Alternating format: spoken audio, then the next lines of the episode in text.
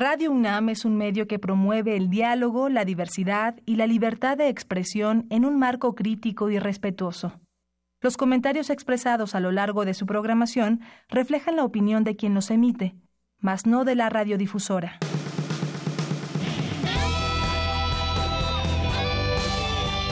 Prisma RU. Relatamos al mundo.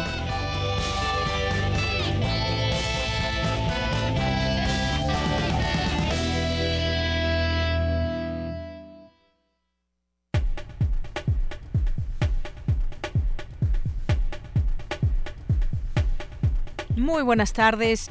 Gracias por estar con nosotros. Bienvenidos sean todos ustedes que están ahorita en sintonía con Radio UNAM a este programa Prisma RU en el 96.1 de FM.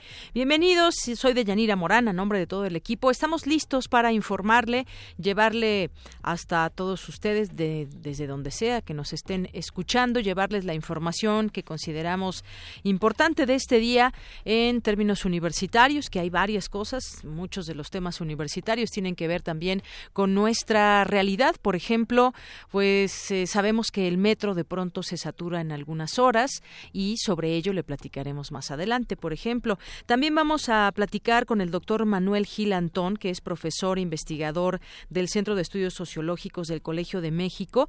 Hay un, hay un spot por ahí y que las opiniones se han dividido. Hay un spot de Mexicanos Primero con niños, niños que tienen los nombres de los candidatos y en donde están defendiendo la reforma educativa. ¿Usted ha visto este spot? ¿Le gusta, no le gusta?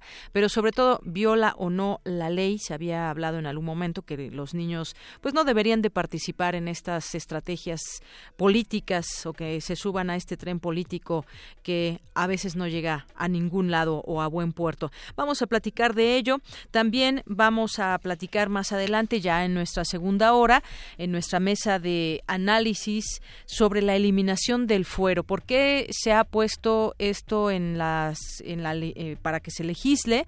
¿Qué tiene que ver eh, con la justicia, con la corrupción?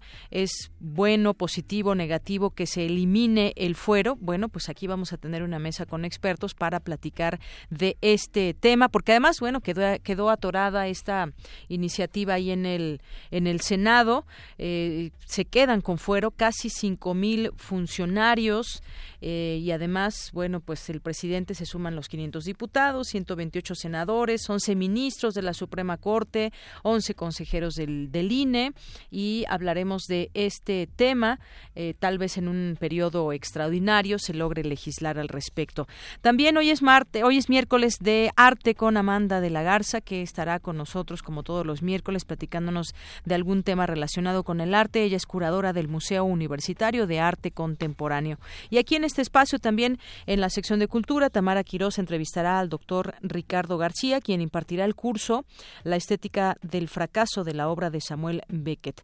Así que, pues, quédese con nosotros. Tenemos también invitaciones eh, que hacerle de hoy en la UNAM, qué hay, qué actividades hay hoy, mañana, para que vayan también haciendo su agenda de eventos universitarios. Así que, pues, nos vamos al resumen informativo de hoy. Relatamos al mundo. Relatamos al mundo. Y en este segundo día del mes de mayo de 2018, en los temas universitarios, contrario a lo que se pensaba, las bibliotecas en México crecen en número y en calidad, afirmó Elsa Ramírez, directora general de Bibliotecas de la UNAM. Mi compañero Jorge Díaz nos tendrá todo este contexto.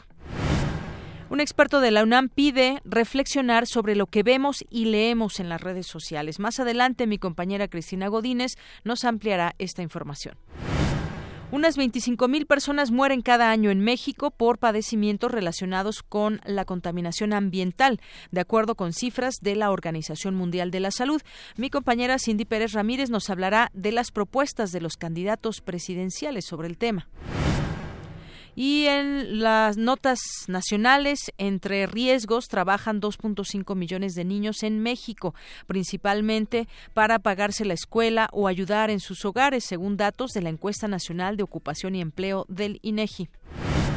Familiares de personas desaparecidas realizan una colecta de 20 millones de pesos para contratar peritos independientes que laboren en la identificación de 751 cadáveres abandonados en los semefos de Guerrero.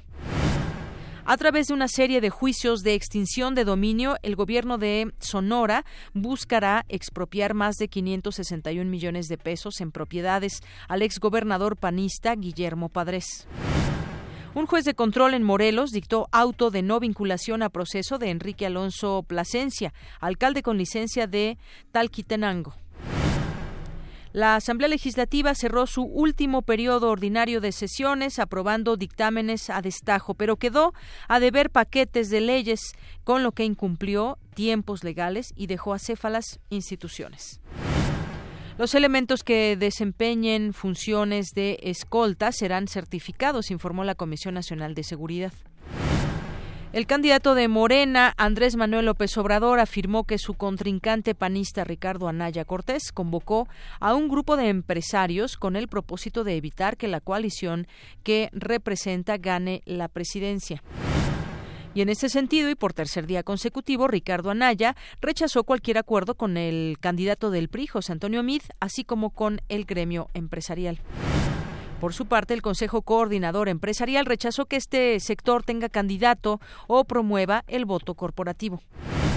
En tanto, el candidato independiente Jaime Rodríguez propuso instalar preparatorias militarizadas en todo el país que ya lo había dicho en el primer debate esta propuesta. En temas de economía, durante el primer trimestre del año, las remesas que envían los mexicanos fueron mayores a los 7 mil millones de dólares. Analistas del Banco de México recortaron sus estimaciones de crecimiento del 2019 para la economía mexicana al pasar de 2.33 a 2.30%. Este miércoles el dólar subió 45 centavos, se vende en 19 pesos con 45 centavos, lo anterior debido a la expectativa del anuncio de política monetaria de la Reserva Federal de Estados Unidos. Y en los temas internacionales, la NASA canceló la única misión robótica que tenía planificada para la Luna a principios de 2020 por falta de presupuesto.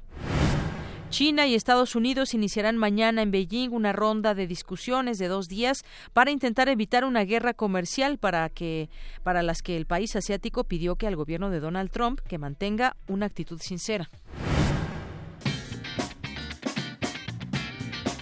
Hoy en la UNAM, ¿qué hacer y a dónde ir? En el marco de los festejos conmemorativos por los 40 años de la Orquesta Sinfónica de Minería, se realizará el concierto de la soprano Nadine Sierra, bajo la dirección del violinista mexicano Carlos Miguel Prieto. La cita es hoy, en punto de las 8 de la noche, en la sala Nezahualcóyotl del Centro Cultural Universitario. Para mayores informes, visita el sitio www.boletoscultura.unam.mx. La Casa de las Humanidades organiza el cine debate del documental El Grito México 1968, del director mexicano Leobardo López Arreche, quien en aquel momento era estudiante del Centro Universitario de Estudios Cinematográficos de la UNAM y que logró recabar 8 horas de filmación, obteniendo el único testimonio cinematográfico al interior del movimiento estudiantil, sobreviviendo a la censura del gobierno. Asiste hoy en punto de las 5 de la tarde a Presidente Carranza número 162 en Coyoacán. La entrada es libre. Te invitamos a disfrutar de la segunda temporada del programa televisivo Gramáticas de la Creación, conducido por la periodista y lexicóloga Laura García, quien aborda los procesos creativos del arte, la ciencia y el pensamiento filosófico desde la perspectiva de sus creadores. Sintoniza TV UNAM hoy y todos los miércoles en punto de las 9 de la noche.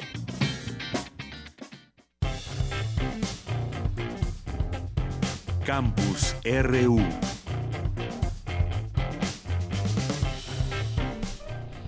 Continuamos una de la tarde con 14 minutos. Después de esas invitaciones, pues vamos a los temas de la UNAM. Hace un momento, cuando iniciábamos este informativo, pues hablábamos de, eh, de las bibliotecas. El presagio de la desaparición de bibliotecas en México, pues no se cumplió ni se cumplirá, según ahorita nos va a contar mi compañero Jorge Díaz, pues en este evento que tuvo oportunidad de ir. Todo lo contrario, estas, las bibliotecas, han crecido en número, en calidad, es lo que afirma una especialista de la UNAM. Y tú estuviste ahí, Jorge Díaz, y nos tienes toda la información. Bienvenido, muy buenas tardes. Buenas tardes, Yanira. Efectivamente, estuve ahí en la Facultad de Arquitectura, donde hoy se inauguró eh, lo que se llama el primer coloquio internacional sobre arquitectura y ambientes de bibliotecas. El secretario general de la UNAM, Leonardo Lomelí Vanegas, dijo que la biblioteca académica continúa desempeñando un papel importante a pesar de la información que ofrecen los medios electrónicos, sobre todo en la educación superior y la investigación, pues ella, la biblioteca académica, organiza, conserva, preserva y facilita el acceso a diversos contenidos. Eh, vamos a escuchar lo que dijo el secretario general de la UNAM. Sabemos que una de las tendencias actuales es la de transformar las bibliotecas y convertirlas en espacios de aprendizaje, de investigación y de difusión de la cultura, tanto en la modalidad colaborativa como individual, así como para brindar áreas de lectura informal y de estudio en silencio. Además, ofrecen infraestructura tecnológica, incluso de realidad aumentada y virtual, como parte de los recursos didácticos, de investigación y culturales, pero también lúdicos. Precisamente uno de los aspectos del Plan de Desarrollo Institucional de la gestión de nuestro rector, el doctor Enrique Graue Vigers, es mejorar la infraestructura de la UNAM para que nuestras comunidades desarrollen de manera plena actividades de educación, producción de conocimiento, descubrimiento, innovación, comunicación y el cultivo de la cultura que contribuyan al desempeño eficiente de nuestras comunidades.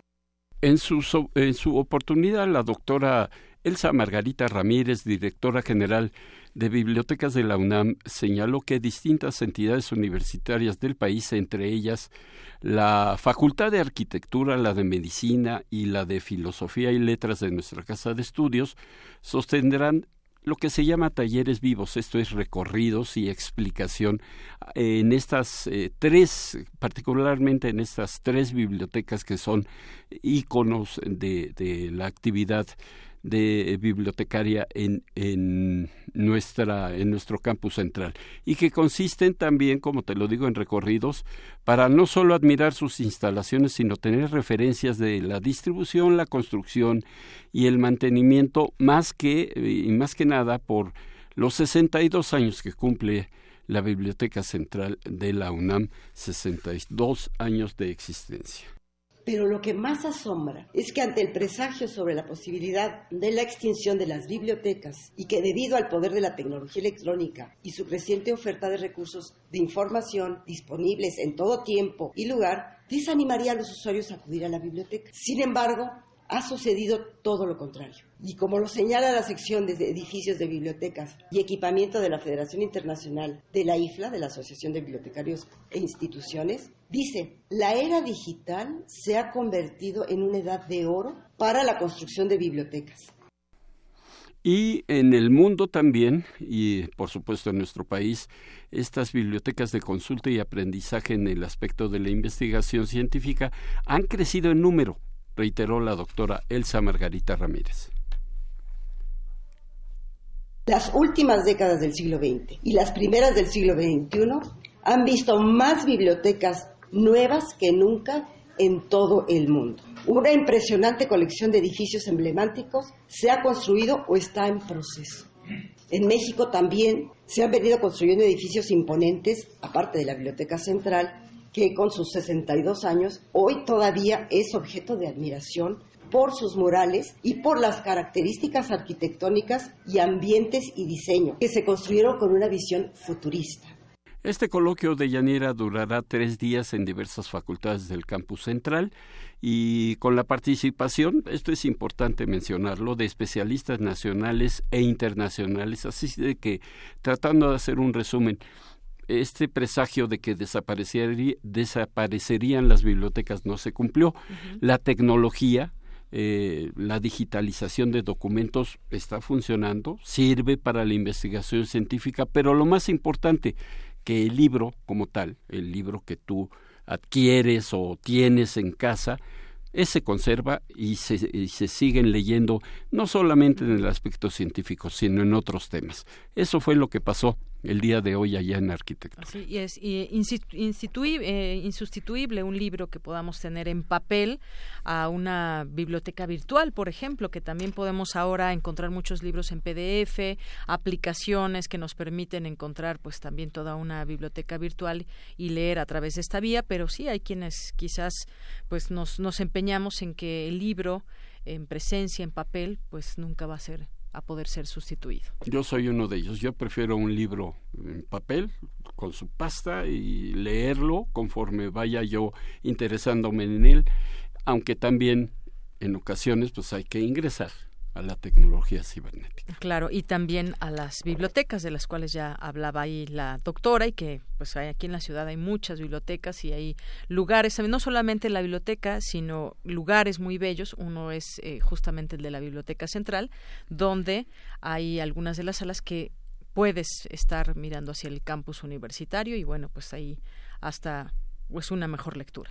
Es cierto, de Yanira, y no cambiar tampoco esa visión de la, biblioteca, de la biblioteca central, que tiene unos murales espléndidos, fabulosos, y que también sirven, la puedes admirar también desde fuera. Así es. Muchísimas gracias, Jorge. Gracias a ti. Muy buenas tardes. Y bueno, de ahí vamos con mi compañera Virginia Sánchez. Presentan iniciativa Guardianes del Patrimonio desarrollada por la UNAM y la Ciudad de México. Vicky, cuéntanos, muy buenas tardes. Hola, ¿qué tal, Dayanira y auditorio de Prisma RU? Muy buenas tardes. Pues en este contexto de globalización que vivimos, una de las características y fortalezas que resaltan de nuestro país es su patrimonio cultural, su riqueza en tradiciones, monumentos, su cultura viva lo cual nos dota de sentido como comunidad y sociedad, y cuya conservación no debe ser un asunto generacional, sino de interés general. Así lo expresó Marcos Massari, director de la Facultad de Arquitectura de la UNAM, durante la presentación de la iniciativa educativa Guardianes del Patrimonio, en el que colabora dicha facultad, y la coordinación de Patrimonio Histórico, Artístico y Cultural de la Secretaría de Cultura de la Ciudad de México. Masari señaló la importancia de este proyecto para integrar a los jóvenes estudiantes en esta labor de conservación, preservación y divulgación de nuestro patrimonio cultural. Escuchémosle. Nosotros debemos de ser los guardianes del patrimonio porque es a través del esfuerzo colectivo que le damos sentido a este patrimonio. Y por eso Guardianes del Patrimonio es un proyecto que verdaderamente nos emociona. Es un proyecto que permite vincular a muchísimas dependencias, pero todos estamos unidos por un hilo conductor, que es el valor de este patrimonio. Pensamos que para acercarnos a ustedes nos tenemos que involucrar también con ustedes de diferente forma. Y es por eso también que se va a lanzar este eh, proyecto que se llama Centro de Información del Patrimonio de la Ciudad de México, en donde el chiste es que ustedes se vuelven los guardianes. Y bueno, así como señaló Masari, este, este Centro de Información del Patrimonio de la Ciudad de México, a través de ello, pues los jóvenes podrán compartir y conservar lo que consideran de valor del sitio donde viven. Y bueno, pues ¿de qué se trata? ¿Qué es esto de Guardianes del Patrimonio? Pues es una plataforma digital con vocación ciudadana que también funciona como una herramienta académica de consulta y divulgación. De esta manera los jóvenes aprenderán a ubicar y clasificar el acervo cultural de sus colonias, pueblos y barrios. Además, a través de una aplicación se podrá conocer el patrimonio paleontológico, antropológico y arqueológico, histórico y contemporáneo, material e inmaterial. Y podrán agregar historias de todo tipo, ¿no? Que a veces tenemos otras historias hasta familiares, se podrán integrar.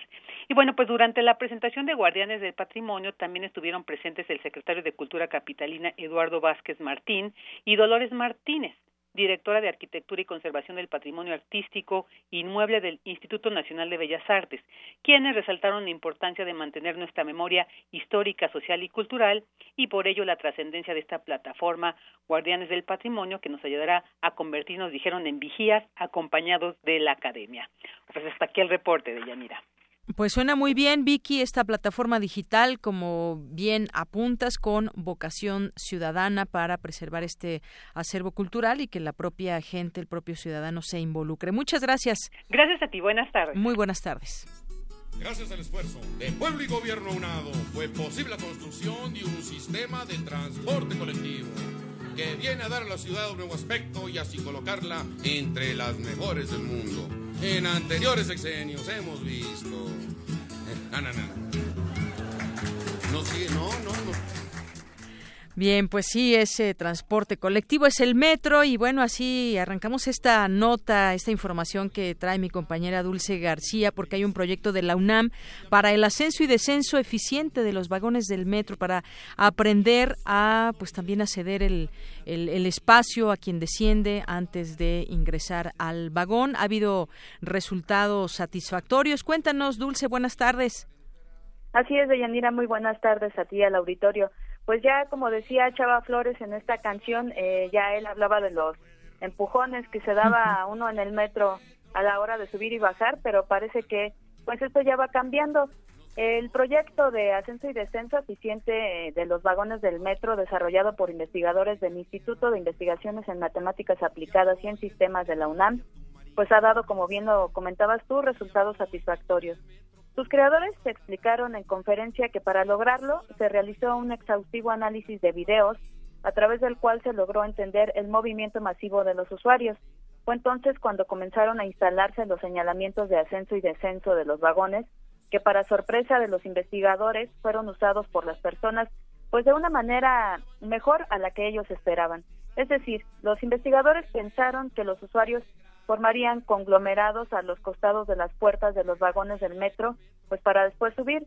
Sin embargo, la gente comenzó a formar filas, de tal manera que se logró un mejor orden y una mejor comodidad al subir y bajar de los trenes. Aún se, no se implementa esto en todas las estaciones del metro, no obstante, los resultados ya han ayudado a que sea mayor el número de usuarios que puedan viajar con mayor tranquilidad en el metro. Así lo explicó en conferencia Gustavo Carrión Vázquez, académico del Instituto de Investigaciones Económicas de la UNAM. Vamos a escucharlo de Yanir. Más o menos calculamos que por cada tren que llega se ahorran alrededor de cuatro segundos, pero el acumulado es lo que interesa. En un, digamos, hora pico de 6 de la mañana a 10 de la mañana pasan alrededor de 100 trenes. Si multiplicamos estos 100 trenes por los 4 segundos que ganamos, tenemos 400 segundos, que equivale a 6.6 minutos, que eso equivale a que pasen alrededor de tres trenes más en horas pico. Y tres trenes más transportan alrededor de 5.000 pasajeros. Además de, que ahora ya no hay tantas obstrucciones ni golpes eh, en este proceso de ascenso y descenso. Y bueno, Deyanira, como bien lo comentaba el investigador, a veces pensamos que unos segundos o unos minutos no son tan importantes pues en el viaje en el en el metro, pero ya se puede notar aquí en lo que él nos acaba de decir cuántas son las personas que podrían viajar en esos pocos minutos. Y bueno, por otra parte, algo que también nos interesa mucho a los usuarios es que la cuestión de los robos y entre otras molestias como el acoso a las mujeres vaya disminuyendo y con esta con este proyecto pues ya se está logrando parte eh, en este aspecto. ¿Qué te parece si escuchamos ahora al doctor Carlos Hershenson García? Él es investigador del Instituto de Investigaciones en Matemáticas Aplicadas y en Sistemas. También el metro nos reportó que, ellos han percibido que, en las estaciones con, los señalamientos, como la gente se está formando, hay menos carteristas y también menos acosos a las mujeres, eh, porque, pues, digamos, esas situaciones ya no se prestan tanto en comparación de cuando estaban pues, todos los pasajeros amontonados. Y bueno, aunque eh, en un principio algunos cuestionaron que la propuesta pudiera llegar a funcionar o no, poco a poco los usuarios la hemos ido adoptando y pues vamos ya poniendo parte la parte que nos corresponde a nosotros, pero ahora los investigadores platican con las autoridades del metro sobre la posibilidad de volver más eficiente la movilidad de los trenes. Vamos a escuchar nuevamente al doctor Carlos Hershenson. Ya propusimos una primera versión de este método que se inspira en la comunicación de las hormigas para tratar de regular los intervalos entre, los trenes. Se reducen en promedio en 20% los, los viajes. Entonces, digamos, estamos buscando hacer un proyecto piloto en, en algunas de las líneas del metro para tratar de mejorar la eficiencia de todos los traslados, lo cual incrementaría la capacidad del sistema de transporte, lo cual sería deseable porque sin necesidad de construir nueva infraestructura podríamos ampliar su capacidad de transportar más pasajeros o los mismos pasajeros en, menor tiempo. De Yanira Auditorio de Prisma RU, hay que destacar que todo esto se ha logrado gracias a la coordinación entre los investigadores de la UNAM, las autoridades del metro y los usuarios. Sin embargo, aún hace falta que las autoridades pongan más empeño.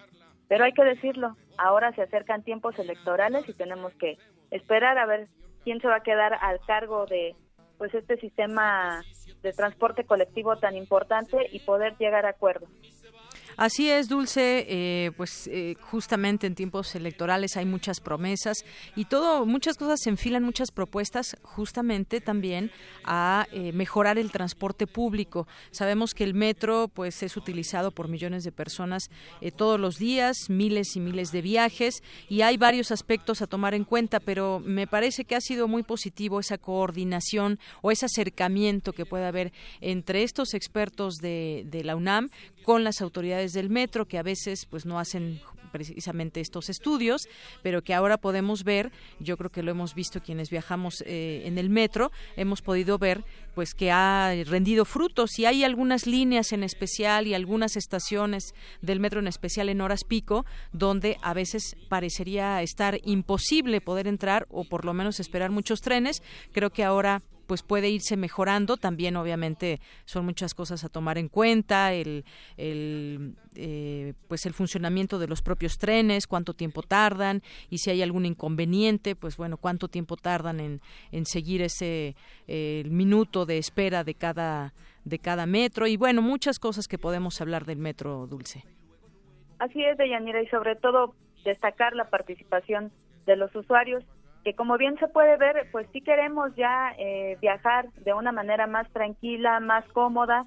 Y bueno, esto se ha logrado tan solo en dos años eh, que se ha implementado este proyecto. Eh, todo es poco a poco, pero se puede, lo, se puede ver que ya hay resultados satisfactorios y seguramente esto va a mejorar muchísimo más.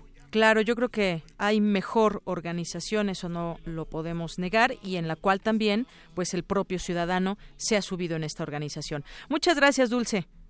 Gracias a ti, Deyanira. Muy buenas tardes. Muy buenas tardes. Ya me estoy arrepintiendo no haber hecho de las aguas. Si me sigue esta nostalgia, yo me bajo en la normal. Porque tu opinión es importante, síguenos en nuestras redes sociales, en Facebook como Prisma RU y en Twitter como arroba PrismaRU. Queremos escuchar tu voz. Nuestro teléfono en cabina es 55 36 43 39.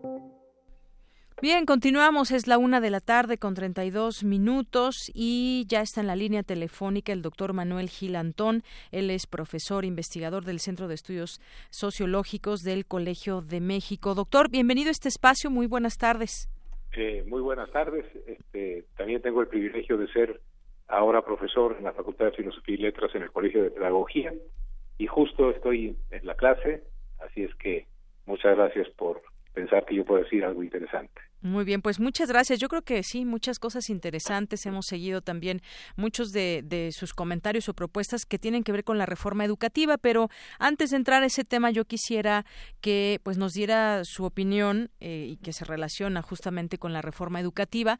Como sabemos, pues desde que se inició esta propuesta, que es una ahora parte de estas reformas estructurales que nos va a dejar este eh, gobierno, este sexenio del presidente Enrique Peña Nieto, pues hay hay un spot que está corriendo ahora en tiempos electorales de la organización Mexicanos Primero y que tiene que ver con cinco niños que llevan el nombre de los candidatos y en ese spot pues están defendiendo la reforma educativa.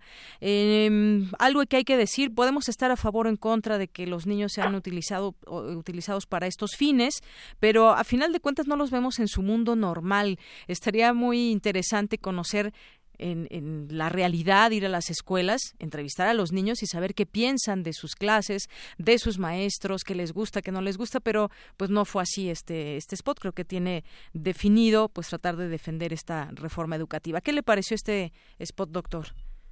Bueno, eh, Deyanira, me parece que lo has dicho fundamentalmente. Eh, si seguimos un hilo conductor, eh, esta reforma educativa, eh, impulsada por Peña Nieto que en realidad pues no lo es, no lo es en tanto no estuvo orientada a la transformación educativa sino a otras cuestiones, se basó en negar la voz a los docentes, acusarlos de todas las catástrofes educativas y negarles la voz. Es decir, fueron objetos y no sujetos de la transformación. Y al negarles la voz a los profesores, los convirtieron en infantes porque infante viene de infancia Infancia etimológicamente viene del latín infans, e infans significa el que no habla, el que no sabe hablar, el que no tiene voz y el que no tiene palabra.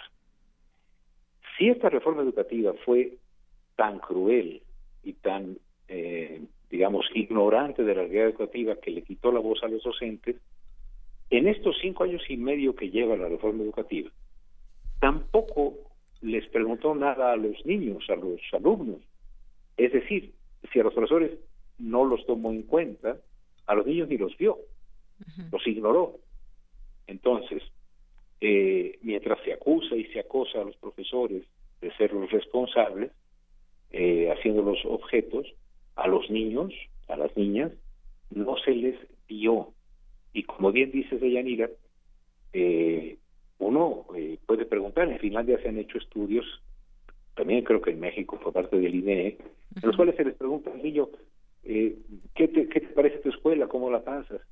Y el niño dice, me encanta el recreo, o no quisiera que hubiera goteras, o este, me encuentro con mis amigos, o no me gusta porque me, me quitan mi torta.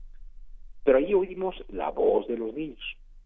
Y esa voz de, la, de, los, de los que supuestamente no tienen palabra, pero sí la tienen, lo más terrible de este spot de Mexicanos Primero no es que apoye o no algún candidato. Me parece que el principal problema es que hacen aparecer a los niños no con su voz, le siguen negando su voz propia y los hacen como títeres repetir como merolicos lo que aprendieron, ¿no? Lo que ensayaron. Eh, en realidad, en la reforma educativa, los niños han aparecido en dos modalidades. En los comerciales de propaganda de la, del gobierno, que por cierto costaron 146 mil pesos por hora el año pasado, eh, de repente uno veía el salón de clases todo gris y todo así triste, repite y repite los niños dictados y de repente alguien dice, queremos aprender a aprender, queremos calidad educativa y se llena de luz y se hace el milagro de, del volcancito del juego Mi Alegría donde se hace erupción con una cosita de sal Y ahora aparecen en un spot, pero yo imaginé, Dayanira, no sé si tú, si bien, tú y tu auditorio lo vean, yo me imaginé que había arriba de ellos titiriteros que con esas cruces de madera y los hilos los hacían moverse. No es su voz, no es su palabra, se les niega la voz propia. Además, se les disfraza. Es como una actuación, ¿no? Como que actuaron para este... Es, es, la versión infantil del privilegio de mandar. Mm. es, es, un sainete, pero además eh, es, es muy grave porque al quitarles la voz, ¿no? Y dicen, eh, ¿qué niño va a decir? Que les hagan exámenes como a mí, ¿no? eh, que hablen inglés porque yo necesito hablar inglés o quiero aprender a aprender. No, no, no. Eh, probablemente eh, silenciar la voz ya es durísimo, ya es sumamente fuerte porque lo que nos hace ser humanos es tener voz, tener palabra, nombrarnos, querernos, decirnos. Pero lo peor que es decir que no tenemos palabra, es suplantar su voz por cobardía, de no aceptar que la agenda que hacen que esos niños emitan es la agenda de una organización como Mexicanos Primero, eh, que está en general compuesta por personas que nunca han mandado a sus hijos a una escuela pública. Entonces, El, el, a mí me parece, de manera que eh, preguntarles qué quieren de sus profesores o de su escuela. Pues a lo mejor los chiquitos, no quiero caer en la misma, el mismo error que caen ellos de sí, lo que dicen los niños, pero a lo mejor nos hablarían del recreo, de, de afecto, de que mi profesor ya me cansé que me, que me dicte y podríamos de esas respuestas aprender muchísimo. Sin embargo, eh, como esta reforma nunca les preguntó algo a los niños, eh, y no tuvieron voz, existen como objetos, objetos a salvar por parte de, de Nuño y de Otto Granados y del presidente y para de mí para que haya futuro, etcétera, ¿no? O de Anaya diciendo que nada más está mal implementada, o de otros actores políticos que dicen, este, cancelemos. No hay que poner esa discusión que es de nosotros en boca de ellos. Claro. Y bueno, doctor Manuel Gilantón, eh, ha dado usted en pues en un tema muy importante que tiene que ver con eh, cómo se utilizó a los niños eh, tratando de meter esta visión de la reforma educativa por parte de, de mexicanos primero y es que pues tal vez podríamos sugerir un spot donde hablen los niños de escuelas de Oaxaca, de Chiapas y nos digan qué es lo que les gusta más de la escuela o qué no les gusta o de su propia escuela, porque sabemos que pues aún y pese a esta reforma educativa que está en marcha, pues en muchas ocasiones no ha impactado como se dijo en, eh, en los discursos. Y ahí me voy a esta reforma educativa que pues debiera impactar en qué? En el conocimiento, en los propios niños que son los que están recibiendo esa educación. Decía usted al principio se les negó voz a los docentes también y hoy pues eh, se escandalizan porque hay alguien que quizás pues ve con otra óptica este tema de la reforma educativa donde ni ha hablado que pues se quite el inglés en las escuelas ni nada y parece ser que nos metemos a un escenario político al que el ciudadano pues queda de alguna forma desprotegido o quien tiene dinero para pagar un spot pues lo hace a su modo y eso impacta de alguna manera en nuestra en nuestro sentir. Sí, yo creo que la dimensión eh, hay, este tema, este spot tiene, nos, nos da oportunidad de, ver distintos, distintas aristas. Esta de arrebatar la voz y suplantar la voz de los niños con la voz de adultos que tienen intereses, que tienen una agenda, eh, que dice estar preocupada por los niños. Pero fíjense, Mexicanos Primero que dice estar preocupada por los niños es una asociación que no tiene empacho en usarlos y abusarlos haciendo que digan cosas que les han dictado. Es decir, no solamente no les dan voz, sino que les hacen hablar en parlamentos que ellos no, no, no, no dijeron. Entonces, esa dimensión es una dimensión que además es metafórica. Este país, si de Yanira abres una fosa, rascas la tierra, vas a encontrar huesos, vas a encontrar muertos, vas a encontrar impunidad y corrupción, y ahora vas a encontrar palabras suplantadas y voces acalladas. Pero también, que hemos visto? Donde han aparecido niños eh, al respecto, que dicen cosas al respecto de la reforma educativa, han sido a través de el dinero público, a través de los comerciales propagandísticos de la SEP, al que me hacía referencia, y ahora se abre el camino a que si el spot no dice vota por fulano o por sutano, quien tenga dinero y una cadena de cines, como es el caso de estos señores, los pues están promoviendo todo el tiempo en el cine. Claro, pero bueno, se pueden hacer otros spots, etcétera. Eh, y esos spots, con el hecho que digan que no digan vota por tal, pueden ser profundamente influyentes en las campañas.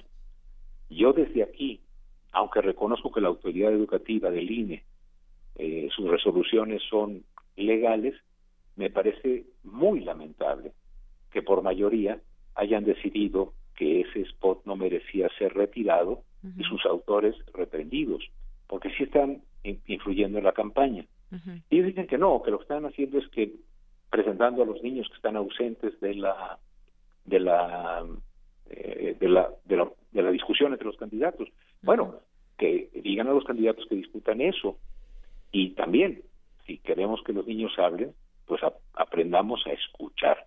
A mí me parece que este eh, spot, además de abrir la puerta al que tenga dinero para influir, ¿no? Eh, además con una autoridad educativa que no tiene empacho en decir que esto no influye en la, en la elección, ojalá el tribunal electoral opine de manera diferente, pero en, en, en, esta cuestión de suplantarlos hace que el, el, el niño sea el eco de los intereses de los mayores y sobre todo sea una especie de eh, máscara a través de la cual se esconden eh, Así es. Y, doctor, sí, dígame, dígame. No, no, no, para nada, dime. Sí, que ellos, digamos, a través de este spot avalan la reforma educativa, pero justamente porque es importante discutir esto, ¿qué nos ha dejado la reforma en estos años para que cuando termine en su último informe de gobierno el presidente pues nos pueda dar el saldo de esta reforma educativa? Yo eh, hasta el momento y pues haciendo un seguimiento a las eh, propias informaciones que surgen de expertos como usted, me gustaría que nos diga cuál es este saldo que se podría presentar de aquí a que termine este sexenio con respecto a la reforma educativa? Bueno, yo creo, eh, Deyanira, que como dice el extraordinario autor Joaquín Sabina, eh, no hay nostalgia peor que añorar lo que nunca jamás sucedió.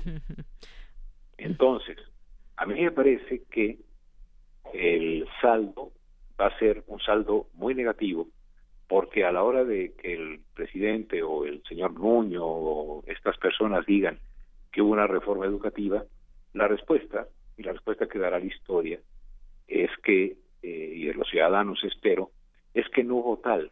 Fue una reforma laboral, fue una reforma política, una reconstrucción del pacto, del pacto corporativo con el CENTE. Sí. Ahora acusan que hay candidatos que hicieron acuerdos con X y Z eh, líneas al interior del sindicato. Pero ellos tienen un pacto con Nueva Alianza y han, el, señor Juan Díaz de la Torre ha dicho que son soldados del, del PRI, ¿no? que, el sindicato eh, apoyará esta candidatura. Entonces, reforma educativa no ha habido.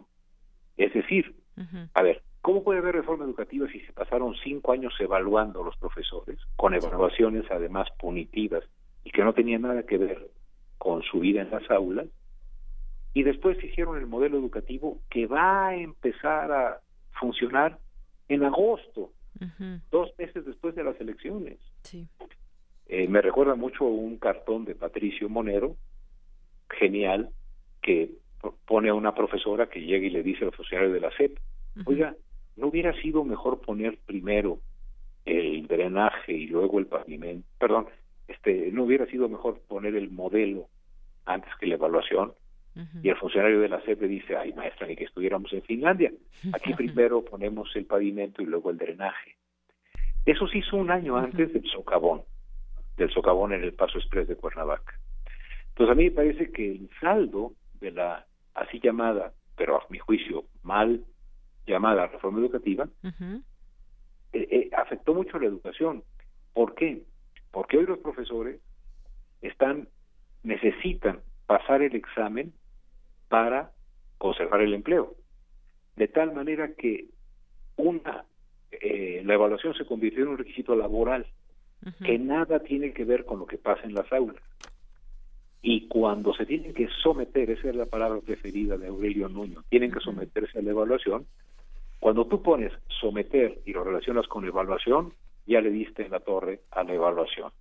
Y se trata de, diría Foucault, un sometimiento, ¿no? Aquí yo mando y si no, te corro. Entonces, pues sí, muy grave lo que nos está diciendo, doctor, porque un saldo negativo, pero no solamente eso, sino que no hubo no hubo tal esa reforma educativa, más bien fue una reforma laboral, política que no ha impactado en el aprendizaje, en el conocimiento, es decir, en esas cifras donde nos colocan a México como pues eh, eh, en un muy mal comprensión de las matemáticas y de otras materias y que seguimos reprobados. Ahí es donde podríamos medirnos e, y, impactar eh, con la reforma educativa, pero no ha sucedido o no se ha visto hasta el momento. Y, no puede suceder si lo que se ha dicho es que esos resultados desfavorables dependen solo y exclusivamente del magisterio y por eso hay que evaluarlo. Porque pasa por alto la desigualdad educativa justo ahora que están aquí mis estudiantes escuchando la, la entrevista, hemos estado viendo el perfil, el programa, el panorama educativo de 2018 y digamos, a ver, la, la, el analfabetismo se ha reducido de 6.9 a 5.2, ¿no? En general. Sí. Pero si usted es hablante de un idioma indígena, el analfabetismo es del 55%. Si usted es pobre, el analfabetismo es del 22%. Si usted está en condiciones de ausencia de marginación y en los deciles de más altos ingresos, entonces el alfabetismo es del 0.003, o sea, nada. Es una, es decir, impacta más a los malos resultados en la evaluación, la desigualdad social a la que luego se añade una muy desigual distribución de los bienes educativos, porque les damos la mejor educación a los que no la necesitan, ¿no? Y entonces, eh, eh, una reforma educativa tiene que ser una reforma que procure atemperar la desigualdad. La, educación en México la profundiza. Justo, por ejemplo, ahora hablábamos en la exposición de uno de nuestros compañeros estudiantes, Alberto, que nos decía cómo si estás en una condición de discapacidad en este sistema, tienes eh, una cobertura menor, eh, la proporción de personas en condición de discapacidad tiene una cobertura menor en primaria, mucho menor en secundaria, mucho menor en prepa. Solamente la mitad de las escuelas tienen rampas, etcétera. O sea, claro. tenemos pues, una una una educación de este de este tipo y sí creo, de Yanira, sé que el tiempo en el radio es escaso y se pasa rápido, pero sí me parece que haber usado a los niños como fue como fueron usados nos indica que para este gobierno y para los empresarios, para las élites políticas y económicas, los niños son cosas que tienen que hablar, como decían los abuelos, tienes que decir lo que yo digo, so pena de que te dé un bofetón. Así es. Bueno, doctor, pues me ha dado un gusto escucharlo desde este punto de análisis. Mandamos también saludos a todo su a todo su grupo que pues también nos permitió estos minutos para platicar con usted y entender esta óptica y yo creo que el tema da, da para más. Lo seguiremos platicando en otro momento, doctor. Por lo pronto, muchas gracias. Al contrario, Deñaría, un gran saludo y muchos saludos al auditor. Gracias, doctor. Hasta luego. Buenas tardes. El doctor Manuel Gilantón es profesor investigador del Centro de Estudios Sociológicos del Colegio de México. Prisma RU. Relatamos al mundo.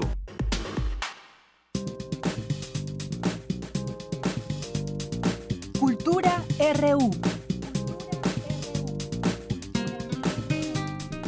Bien, pues ya estamos en Cultura. Tamara Quiroz, buenas tardes. Deyanira, muy buenas tardes a ti y al auditorio. Siempre es un gusto saludarles a través de la frecuencia de Radio UNAM. Ya estamos en la sección de Cultura y esta tarde nos acompaña Ricardo García Arteaga. Él es doctor en letras por la UNAM, fue director también del Centro de Investigación, Documentación e Información Teatral Rodolfo Usigli y también coordinador del Colegio de Literatura Dramática y Teatro de la Facultad de Filosofía y Letras, claro, de la UNAM. Es profesor de tiempo completo y esta tarde nos viene a platicar del curso La estética del fracaso en la obra de Samuel Beckett. Doctor Ricardo Arteaga, García Arteaga, bienvenido a este espacio. Muchas gracias, buenas tardes. El mes pasado, eh, doctor, eh, se cumplieron 112 años del natalicio del dramaturgo, crítico, poeta y novelista Samuel Beckett, uno de los más eh, autores teatrales más importantes del siglo XX y eje central de este curso. Platíquenos de qué va. Sí, mira, eh, yo hice mi doctorado en, en, en, en, Beckett y entonces siempre quedó esta idea de la estética del fracaso que no había abordado. De hecho, es un libro que va a salir, pero estoy haciendo este curso y eh, eh, rastreando desde dónde viene esta, esta, esta estética del fracaso. Y em, viene, según yo, desde la ignorancia, para él es muy importante. El yo nunca, nunca supo de, dónde estaba el yo. Él partía de Descartes cuando dice pienso, luego existo, pero él se va más atrás y dice yo pienso, pero el yo, ¿dónde está? Entonces él se embarca en esta eh, búsqueda de ese yo que es pensamiento, que es lenguaje, pero él nunca lo encuentra. Entonces esa es parte de la génesis del fracaso, que nunca encontramos quién soy yo y aparte el mundo que estaba después de la posguerra, todo deshecho, eh, eh, dice que es un mundo también que no podemos llegar a conocer, ¿no? Entonces yo con un mundo eh, que no puedo conocer, ¿qué tengo que hacer? Pues una nueva forma que él le llama estética del fracaso. Ok, y bueno, también recordar para el auditorio que todo el legado de Samuel Beckett, eh, ahí tenemos el Teatro de lo Absurdo, ¿no? Eh, eh, una de las obras principales, Esperando a Godot, que se ha llevado también a, bueno, la, hemos visto, la hemos podido ver en diferentes adaptaciones. Claro, de hecho es, eh, ese es el, lo más conocido de él y, y, es como decir, bueno, ¿y por qué llegó a esa forma, no? Entonces, bueno, en el curso por eso rastreo los trabajos tempranos, eh, los, los este, de Dante, Bruno Vico Joyce, toda la influencia de Joyce en su literatura, toda la influencia de Proust. Y después se lanza a hacer este unas experimentaciones con, con, la pintura, porque él también le gustaba la pintura, la música, y entonces le gustan los límites, los límites de la palabra, de la música, de la pintura, y llega a decir que los objetos no se pueden conocer y que la pintura tampoco los puede conocer, ni el lenguaje los puede conocer. Entonces, parte de Esperando a Godot es eso, es un, un, simbolismo de la humanidad que no puede llegarse a conocer y ni puede conocer a Godot, ¿no? Que nunca llega. que es el pretexto perfecto para justo esta plática entre los dos personajes principales. Así es, que están esperando. Doctor, ¿para quién está dirigido este curso que inicia este sábado 5 de mayo? Mira, está dirigido para toda la gente que quiera profundizar un poquito más eh, en Samuel Beckett, porque eh, voy a tomar, te digo, algunos este, ensayos tempranos, después eh, eh, ensayos de posguerra y después explicar un poco cómo construye algunas la, novela primera, Sueño con mujeres que ni fu ni fa, que él no le gustaba, de hecho nunca se publicó hasta después, hasta el 92, y después una de la trilogía, Malón muere, que también ahí ya, ¿por qué llega a este estética del fracaso? Y luego, luego, Esperando a Godot, y Ohio Impromptu, que es una de sus últimas obras del 82. Y es que es un personaje muy importante, ¿no? Ahorita que mencionaba a James Joyce, bueno, pues él fue su asistente, ¿no? Y de ahí también parte. Eh, sí, él, él tenía 23 años, Joyce tenía como 40, eran irlandeses, aunque Joyce es católico, él es protestante, pero eh, compartían muchas cosas, compartían eh, el gusto por la palabra, por la poesía, por el lenguaje, por la novela. Eh, y así se hicieron amigos y de hecho le costó trabajo. Las primeras obras que hizo fue bajo la influencia de, Joyce, pero después por eso escribe en francés tratando de quitarse a, Joyce al maestro y después regresa al inglés claro. Bueno después se vuelve bilingüe. Todas las obras hace una versión en inglés y en francés. Entonces esa es otra cosa muy interesante que, que, él tiene, ¿no? Puede escribir tanto en francés como en inglés. Doctor Ricardo, este, este curso es parte de educación continua de la Facultad de Filosofía y Letras. Sí. Entonces, bueno, a, la gente que le interese puede todavía inscribirse. Empieza el 5 de mayo y cuándo este termina. sábado. Eh, tenemos, son cinco sábados, el 5, 12 y 19 de mayo y 2 y 9 de junio. Los sábados de 10 a 2. Eh, y pueden comunicarse con educación continua. Eh, no sé si los teléfonos los Sí, por favor. 5622-2903 o en su página eh, que el correo es educacioncontinua.filos@gmail.com. Ahí les dan la información. O la página que es ec.filos.unam.mx y algo también, doctor, que me gustaría que nos platicara un poquito es la forma de evaluación. O sea, porque eso luego espanta. no, la idea es que sea un curso que, por ejemplo, que sí lean los, los, los este, ensayos y, las obras, y son pequeños ensayitos de dos, tres páginas que me digan qué es lo que están pensando y cómo, cómo que ellos mismos vayan descubriendo eh, eh, la, la, estética del fracaso. Y también voy a hablar sobre la puesta en escena. Yo también dirijo y entonces cómo lo resuelve en escena, porque esa es otra pregunta que también me decían algunos.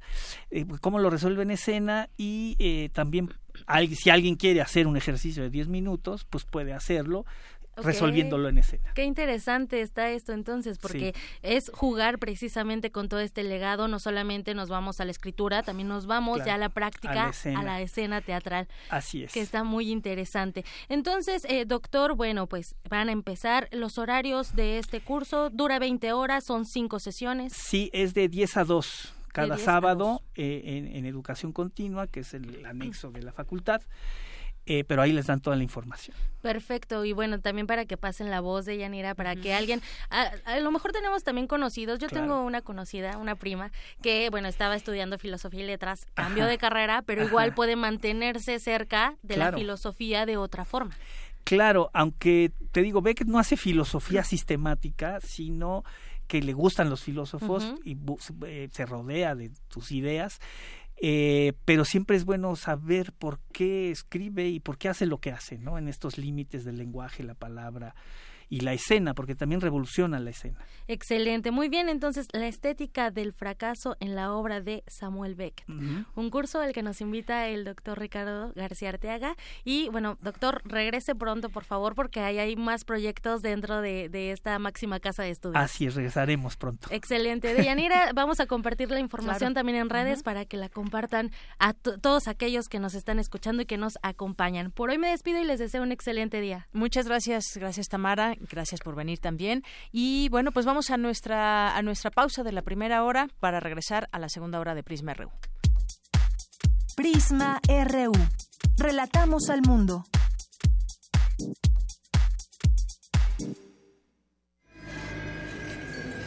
Una artista de la depravación. Un caníbal fundamentado. El elegido de Dios para fundar en su estómago una puerta al infierno.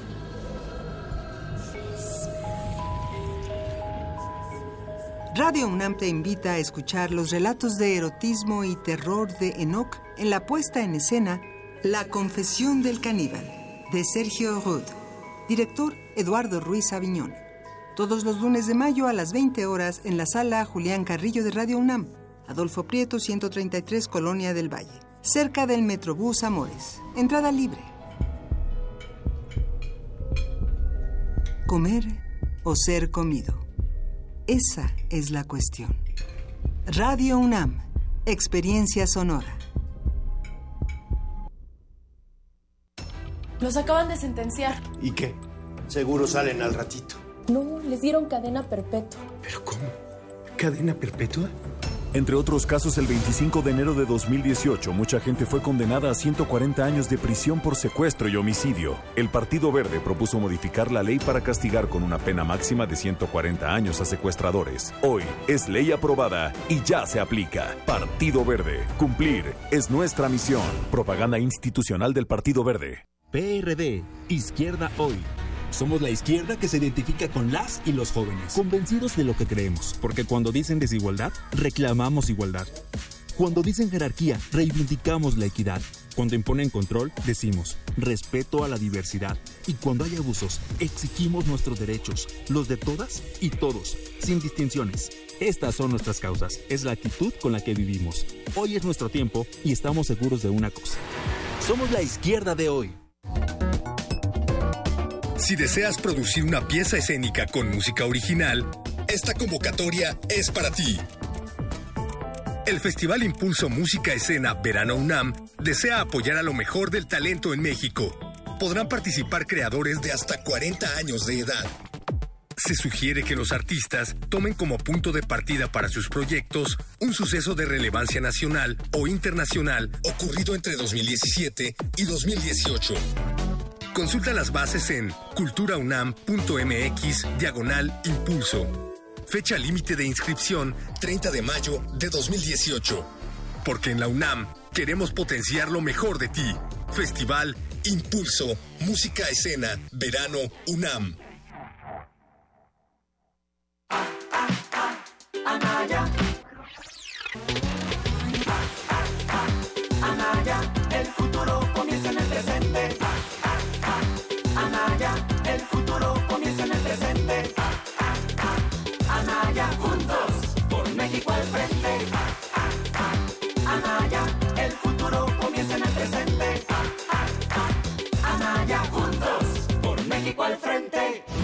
Anaya, de frente al futuro. PAN. Mañana hay que ir a la escuela de Paco, pero esta vez no puedo. Tengo junta. No te apures, yo voy. Pero tú fuiste la vez pasada. ¿No te van a descontar el día? No, para nada. Acuérdate que ahora es distinto. Muchos padres y madres de familia quieren participar en la educación de sus hijos. Por eso, el Partido Verde promoverá reformas a la ley para que los padres tengan permiso laboral con goce de sueldo para asistir a reuniones escolares o emergencias de sus hijos. Partido Verde, tu bienestar es nuestro deber. Candidatos a senadores del Partido Verde. Historia de la literatura. Concepción del arte. Idealismo revolucionario. Amores fugitivos. Conferencias magistrales. Creadores escénicos. Descontentos sociales. Clases inolvidables. En más de 100 años. ¿Cuántos recuerdos no han circulado por los pasillos de la Facultad de Filosofía y Letras? Eureka, un programa con Filo, Sofía y Letras. Escúchalo todos los lunes a las 16 horas por el 96.1 de FM. Radio UNAM, experiencia sonora. Queremos escuchar tu voz. Nuestro teléfono en cabina es 55 36 43 39. Porque tu opinión es importante, síguenos en nuestras redes sociales, en Facebook como Prisma RU y en Twitter como arroba PrismaRU.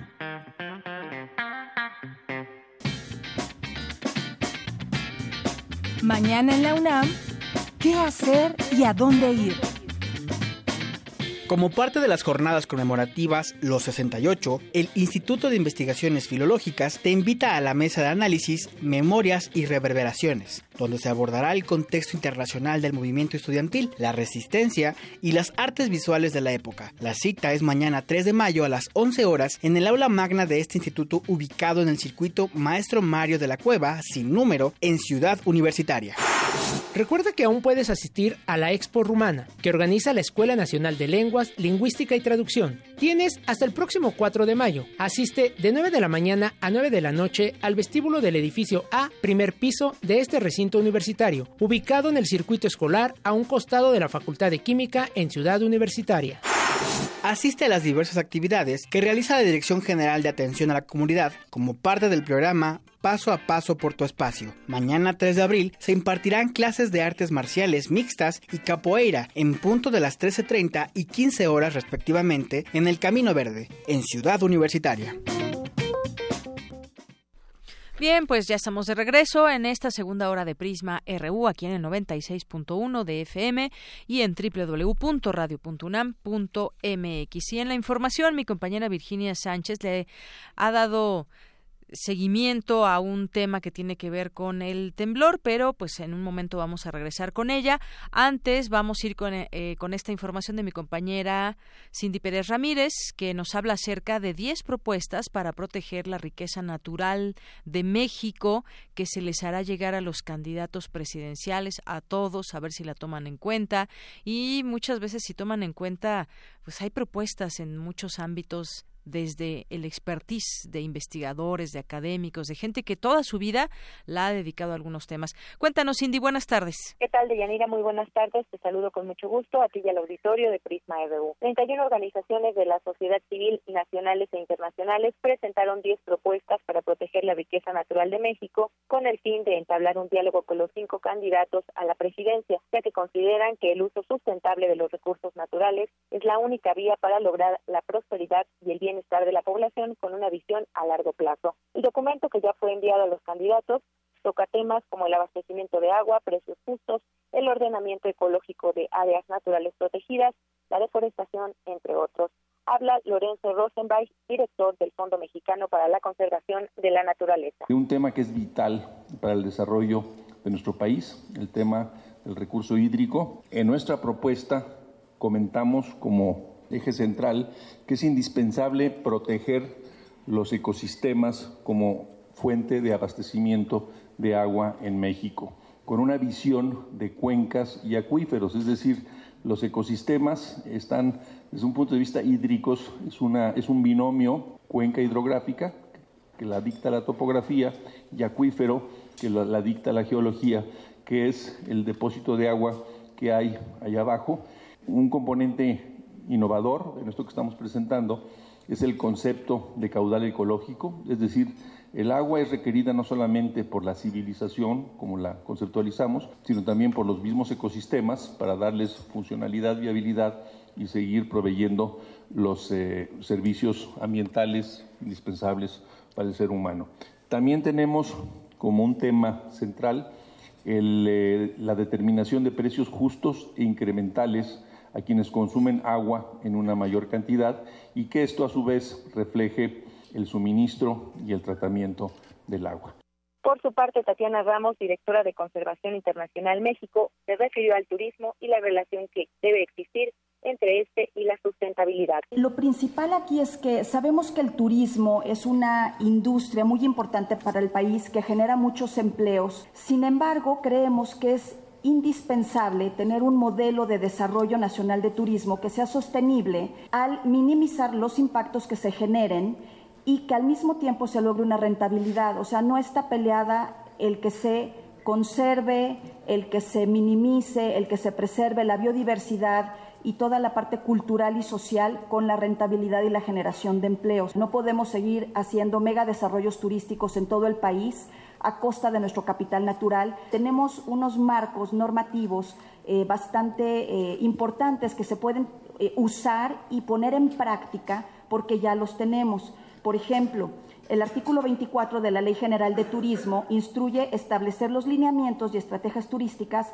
para la preservación y aprovechamiento ordenado y sustentable de los recursos turísticos. El marco estratégico de turismo sustentable de áreas naturales protegidas se use para crear un programa especial concurrente entre Sectur y Semarnat y con esto poder vincular la parte ambiental y turística desde la concurrencia de fondos de las instituciones.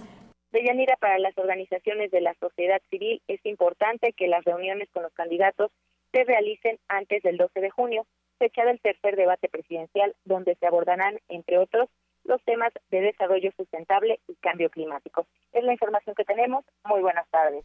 Gracias, Cindy. Muy buenas tardes. Y vamos ahora con mi compañera Virginia Sánchez, que eh, les decía, se ha dado seguimiento desde este espacio al asunto de los apoyos para los damnificados del año pasado, del 19 de septiembre, aquí en la Ciudad de México. Y Vicky, tú nos tienes información acerca de la reunión que se tuvo con autoridades de la Ciudad de México y qué avances o no hay en la reconstrucción. Vicky, cuéntanos. Buenas tardes. Hola, ¿qué tal, Deyanira? Auditorio de Prisma Reú, muy buenas tardes. Así es, pues luego de la reunión que se llevó a cabo ayer, primero de mayo, entre damnificados unidos de la Ciudad de México, el comisionado para la reconstrucción, Edgar Tungui Rodríguez, el secretario de Desarrollo Social, Alejandro Piña Medina, y el titular de la Secretaría de Obras y Servicios, Gerardo Báez Pineda, pues se acordó realizar el próximo viernes 4 de mayo una mesa técnica con los diputados de la Comisión de Gobierno de la Asamblea Legislativa y la Secretaría de Finanzas con el objetivo de diseñar una estrategia técnica que permita acceder al Fondo de Reconstrucción sin aplicar créditos o la redensificación. Eh, Francia Gutiérrez, una de las representantes de Damnificados Unidos de la Ciudad de México, nos comparte mayores detalles de este encuentro y acuerdo hacer una ruta, un programa de trabajo donde se puedan encontrar reflejados cerca de los 800 predios que interactúan en Damnificados Unidos, en donde el nivel de pendientes están desde la generación de dictámenes, también el diseño de los proyectos de reforzamiento y en su caso de reconstrucción, es decir, ubicar el universo de estos si les haga falta avanzar por cada una de las etapas y como una integración de los expedientes para ir generando quienes pudieran tener una ruta directa o por lo menos una salida al fondo de reconstrucción en coordinación con la Asamblea Legislativa, pues todavía ella tiene las atribuciones, pese a que se haya modificado el presupuesto, las reglas del presupuesto, no se modificó la ley para las atribuciones de la Comisión de Gobierno en cuanto al Fondo de Reconstrucción. Entonces estamos explorando esa vía y esa interlocución en coordinación con el comisionado y la Comisión de Gobierno de la Asamblea Legislativa. Este encuentro, a decir de Francia Gutiérrez, refleja el ciclo, dice, que han estado viviendo, donde pudieran vislumbrarse avances en cuanto a dictámenes y a proyectos de reforzamiento. Sin embargo, dice, aún no existe la certeza sobre el acceso al fondo de reconstrucción.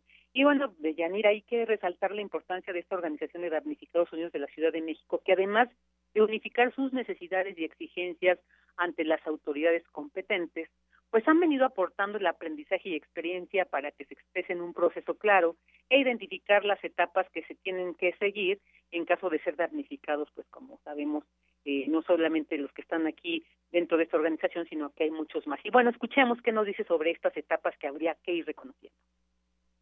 ¿Tengo o no una cédula posísmica? Después, ¿qué es lo que debo de tener? Que debería de ser un dictamen. Después de este dictamen, un proceso de estudios a profundidad, si así lo determina este documento. Y de los estudios a profundidad, la elaboración de un proyecto de reconstrucción o un proyecto de reforzamiento. Obviamente también con el tema de las demoliciones, si fuera el caso. Entonces, lo que queremos aportar de inmediato es esta ruta para toda la ciudadanía damnificada, independientemente de que se hayan ido por la vía de los créditos, por la vía de la redensificación, o como en nuestro caso que no estamos en condiciones ni dispuestos a ser deudores ni a haber perdida una porción de nuestra propiedad o patrimonio, pues para cualquier damnificado, incluso los que todavía no saben que son damnificados porque no han ido a empezar este proceso, pues ahora se tendrían que empezar a asimilar también esos otros afectados como damnificados y que sepan que a partir de este trabajo que hemos hecho como damnificados unidos hay una ruta para tener esa certeza jurídica y técnica. Y bueno, en este caso se refiere a aquellos edificios, decía, colindantes con otros que se está recargando por esa desatención y que a lo mejor pues no saben que también corren este riesgo. Y bueno, otra situación que expuso Gutiérrez es sobre la aprobación de un fondo insuficiente, dice, para el Fondo de la Reconstrucción y desafortunadamente el desmembramiento del mismo, de este fondo, que algunas dependencias y delegaciones están haciendo para cosas que nada tienen que ver con la recuperación de las viviendas. Y bueno, pues este es el reporte sobre los avances que se ha tenido de esta organización. Muy bien, gracias Vicky. Y esto último también, pues estaremos ahí pendientes, un fondo que describen como insuficiente. Muy bien. Estaremos al pendiente. claro que sí. Vicky, gracias. A ti, muy buenas tardes. Muy buenas tardes. Vamos ahora con mi compañera Cristina Godínez, experto de la UNAM. Pide reflexionar sobre lo que vemos y leemos en las redes sociales. Adelante, Cristina. De Yanira Auditorio de Prisma RU, buenas tardes. En nuestro país se debe reducir el riesgo de una credulidad ciega en las redes sociales, ya que todo es parte de la educación. Las personas deben ser conscientes y reflexionar sobre lo que ven, afirmó Fabián Romo, director de Sistemas y Servicios Institucionales de la Dirección General de Cómputo y de Tecnologías de Información y Comunicación de la UNAM. Dijo que los usuarios pueden ejercer su criterio, usar otras fuentes de información, comparar y construir su propia idea de los hechos lo que ayudaría a disminuir la posibilidad de que el proceso electoral en nuestro país se vea influido por agentes externos con intereses propios como ocurrió en Estados Unidos. Sobre lo que se ve en las redes sociales. Sobre todo lo que vea, use otras fuentes, compare, formes un criterio, no se vaya con la primera, construya su propia idea de las cosas. Y eso realmente ayudaría a tener menos riesgo de que el proceso electoral en México se vea tan arriesgado como el que ocurrió en los Estados Unidos y en otros países ya. Romo explicó que los bots existen desde hace años como usuarios falsos. En el caso de las redes sociales, la mayoría de estos no son generados de manera automática, sino que hay empresas dedicadas a vender seguidores indicó que hasta finales del año pasado, según estudios de universidades de Estados Unidos y Europa, se calculaba que no menos del 5% y hasta 15 o 17% de las cuentas en redes sociales no tienen a un humano detrás. Hoy los bots no se limitan a engrosar el número de usuarios, sino que generan likes e incluso comentarios que siempre se repiten, y esto se ha convertido en un negocio, afirmó Fabián Romo. Cabe señalar que el caso de Estados Unidos no fue el primero. El peso de los usuarios falsos ha sido muy importante en diversas campañas políticas como la del Brexit, que determinó la salida del Reino Unido de la Unión Europea. Por eso, los usuarios falsos o el software que genera estos mensajes afectan la credibilidad en las redes sociales, la transparencia o la confianza en lo que se publica. Y ellas no son un servicio social, sino un negocio, aclaró el especialista. Concluyó que la red profunda oculta a los buscadores tradicionales. Contiene una enorme cantidad de información de las redes sociales. Gente que ni sabemos que existe trafica con nuestra información y la procesa para algún propósito. Por eso el origen del problema está en quién brinda la información. Para el especialista, la buena noticia es que, así como tenemos el poder de cambiar de canal en la televisión o de estación de radio, podemos dejar de publicar en las redes sociales o por lo menos pensar mejor lo que compartimos. Deyanira, este es mi reporte. Buenas tardes. Relatamos al mundo. Relatamos al mundo. Porque tu opinión es importante, síguenos en nuestras redes sociales, en Facebook como Prisma RU y en Twitter como arroba PrismaRU. Queremos escuchar tu voz. Nuestro teléfono en cabina es 55 36 43 39. Bien, pues eh, son las 2 de la tarde con 18 minutos y ya estamos listos para eh, platicar en esta mesa de análisis sobre la eliminación del fuero que está todavía pendiente ahí en la Cámara de Senadores. ¿Es precipitado? ¿No lo es?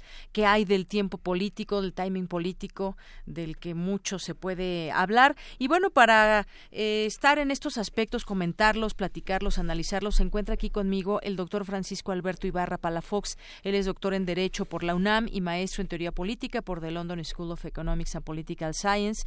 Es secretario académico del Instituto de Investigaciones Jurídicas. Impartió clases en el posgrado en Derecho de la UNAM y en el Center for Transnational Legal Studies de Georgetown University. Su último libro es La privatización bancaria en México de la UNAM siglo XXI en 2015. Bienvenido, doctor Francisco. Muy buenas tardes, Deyanira. Es un gusto estar con ustedes y con tu auditorio. Gracias. Y vía telefónica tenemos al doctor José María Serna de la Garza. Él es investigador titular B de tiempo completo del Instituto de Investigaciones Jurídicas de la UNAM y me da mucho gusto también recibirlo vía telefónica. Doctor, buenas tardes. Eh, buenas tardes, mucho gusto. Eh, es un placer estar con ustedes. Gracias. Bueno, el tema que nos trae aquí es la eliminación del fuero.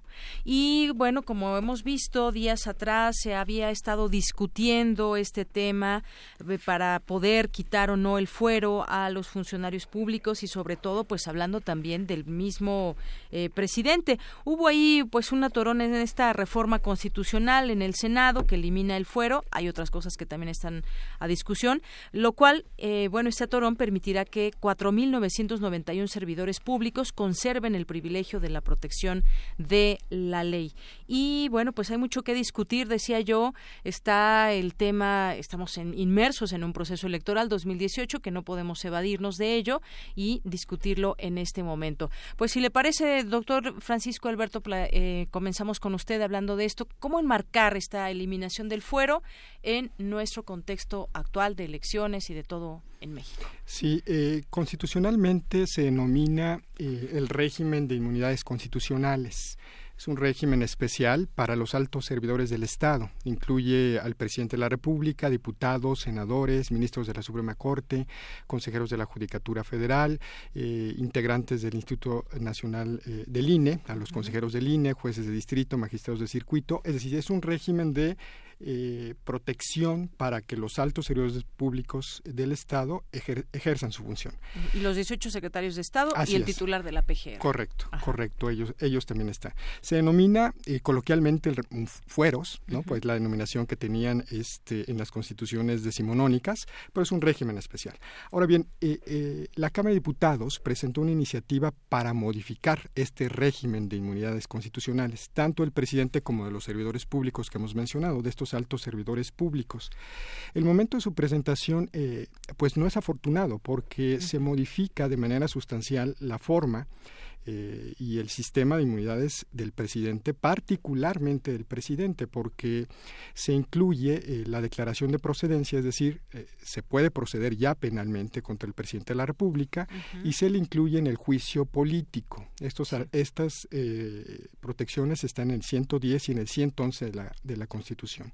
Al incluir, al incluir al presidente tanto la posibilidad de, hacerle eh, investigación y, proceso penal como en el juicio político, justo en este momento de elecciones, pues el tema se politiza. Lo que, lo que eh, es muy sencillo observar es que se está se está aprobando esta iniciativa en diputados con la intención de controlar a un presidente que pudiese venir de la oposición. A mí me parece muy clara la intención de esta, de si hay como un mensaje directo. Es muy claro. Y el riesgo es muy, es muy grande porque está trastocando el régimen, eh, trastocaría el régimen presidencial.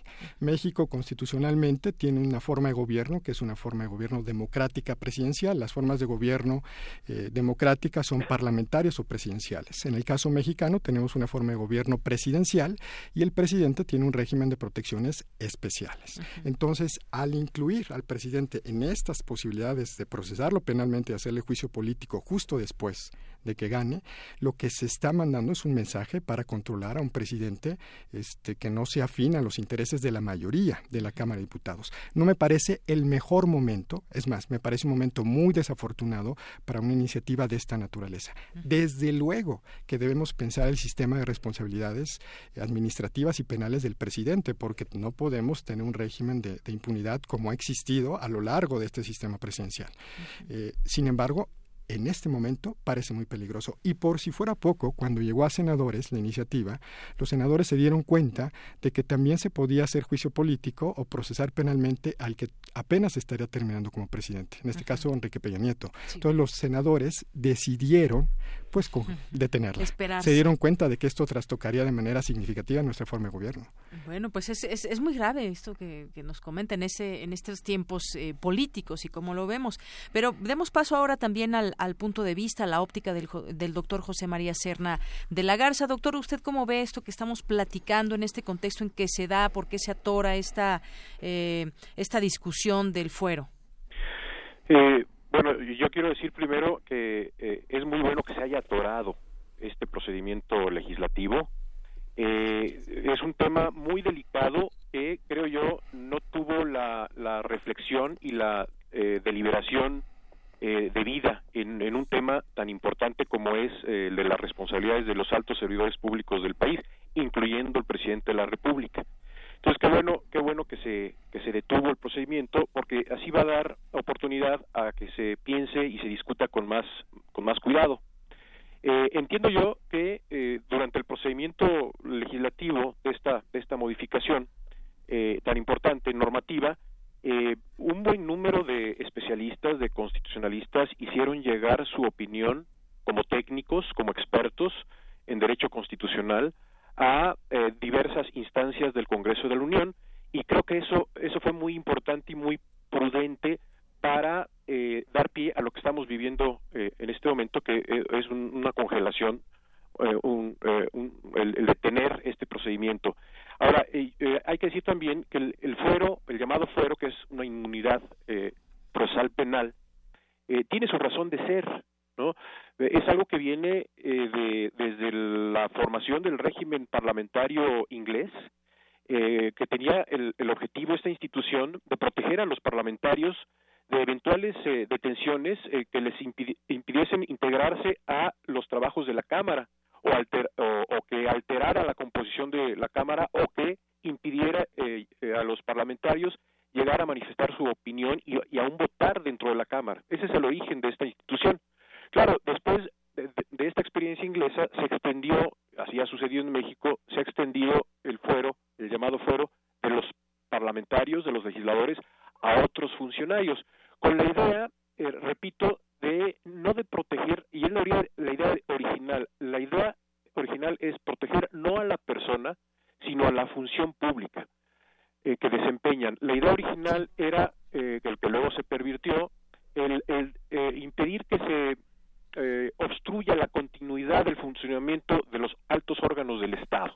Claro, en México luego eh, se, pervirtió esta idea y, la inmunidad se convirtió en una especie de impunidad para ciertos eh, funcionarios públicos y por eso estamos metidos en esta en, esta discusión. Y también hay hay un, elemento, eh, siento yo, en, en, la, la iniciativa que se presentó en la Cámara de Diputados, pues de, aprovechar un tema que es muy muy popular que es es, es decir bueno pues vamos a quitarle fuera a todos y, y, así quedamos muy bien muy bien ante la ante la población porque es algo muy popular el, el quitar esto que se percibe como un, privilegio indebido. Pero ver eh, las cosas así creo yo que son eh, eh, es una cuestión sumamente superficial. Hay hay que ver que el, el foro sí cumple una función lo cual no significa que conservemos eh, esta institución tal y como está regulada en estos momentos. Creo yo que sí se requiere una revisión de cómo está regulada la institución, eh, pero no no desaparecerla. ¿no? Eh, hagamos esa revisión para regresar al sentido original, que era el, proteger la función pública y la continuidad de los órganos del Estado. Así es, doctor. Y esto que usted dice es sin duda muy importante porque ahora todos se pronuncian a favor de la eliminación del fuero. Nos parece algo que, eh, que viene a quitar esa impunidad que puedan tener servidores públicos e incluso el presidente. Es decir, se vende muy bien con una, una, una bandera pues muy eh, muy de defender los derechos y la legalidad y demás, pero la inmunidad, como usted decía, tiene su razón de ser. Y justamente creo que en la mesa, si lo voy entendiendo bien de esta manera, doctor Francisco, pues hay que entender esa, esa razón de ser también, no solamente pues porque vemos que viene quizás un cambio eh, digo, lo, lo, podríamos decir así, eh, de un presidente que pueda surgir de la oposición y que entonces sí queramos pues hacer también algún otro tipo de artimaña y generar una situación que pudiera pasar en México. Digo, todavía no, no queda claro exactamente, pero pues es eh, defender esta eh, inmunidad tiene su razón de ser. Eso yo quisiera centrarme para que lo entendamos quizás quienes lo no lo hemos comprendido de esa manera y ver también esa parte legal y tratar de entender por qué está así la ley. Sí, eh, la razón de defender la, inmunidad constitucional del presidente y, los, y de los altos eh, funcionarios del Estado, como lo dice el doctor José María Serna, eh, se debe a proteger la función de ellos. Y en un sistema presidencial como el nuestro, al, presidente se le debe otorgar un sistema de inmunidades constitucionales. Cualquier sistema presidencial eh, posee un sistema de, protección, de protección para la función. Sin embargo, y esto es lo que los diputados utilizaron eh, de manera inadecuada en cuanto a los tiempos. Sin embargo, México, por los excesos en los que ha caído eh, han caído algunos presidentes desde hace, desde hace décadas, eh, es un reclamo constante modificar el régimen de responsabilidades del presidente de la República. Creo que sí es necesario hacerlo. Eh, al mismo tiempo que se sigue protegiendo la, la, función presidencial. Es, es un justo medio, así lo diría Aristóteles, debemos encontrar el justo medio para que no tengamos un sistema de impunidad como el que hemos tenido predominantemente en México, donde los presidentes eh, son prácticamente eh,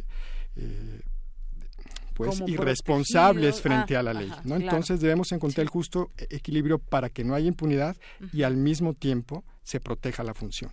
Una forma de hacerlo, por ejemplo, y esto ha sido una eh, producto de una conversación que he tenido con un talentoso jurista, este Raúl Arriaga, es ampliar, por ejemplo, el régimen de responsabilidades del presidente. Eh, el régimen de responsabilidades del presidente se puede ampliar en la Ley General de Responsabilidades de los Servidores Públicos. Actualmente no hay un sistema de responsabilidades administrativas del presidente en esa ley. El ley, eh, el presidente no está considerado en esa ley como sí debería estarlo. Una posibilidad también eh, que, ha planteado eh, el profesor Arriaga es pensar, el maestro y profesor Arriaga, es pensar en un sistema especial de responsabilidad penal del presidente. Sí, es decir, sí debe ser el presidente responsable. si comete, por ejemplo, Esperemos que eso nunca suceda, pero si comete un homicidio, si comete una agresión sexual, el presidente debe ser responsable. Y, y actualmente no podría ser sujeto de, responsabilidad penal. Eso sí debería cambiar. Claro, desde luego que debería cambiar. Y se debe crear un procedimiento, se debe crear un sistema que permita, en casos de excepción y especiales, pues, eh, procesar y evitar la impunidad presidencial. Pero este no es el momento. Infortunadamente, este es el momento de las campañas políticas y además debería ser un sistema relativamente complicado. Lo que hizo esta reforma es permitir que con una mayoría simple de diputados se pudiera procesar penalmente al presidente de la República.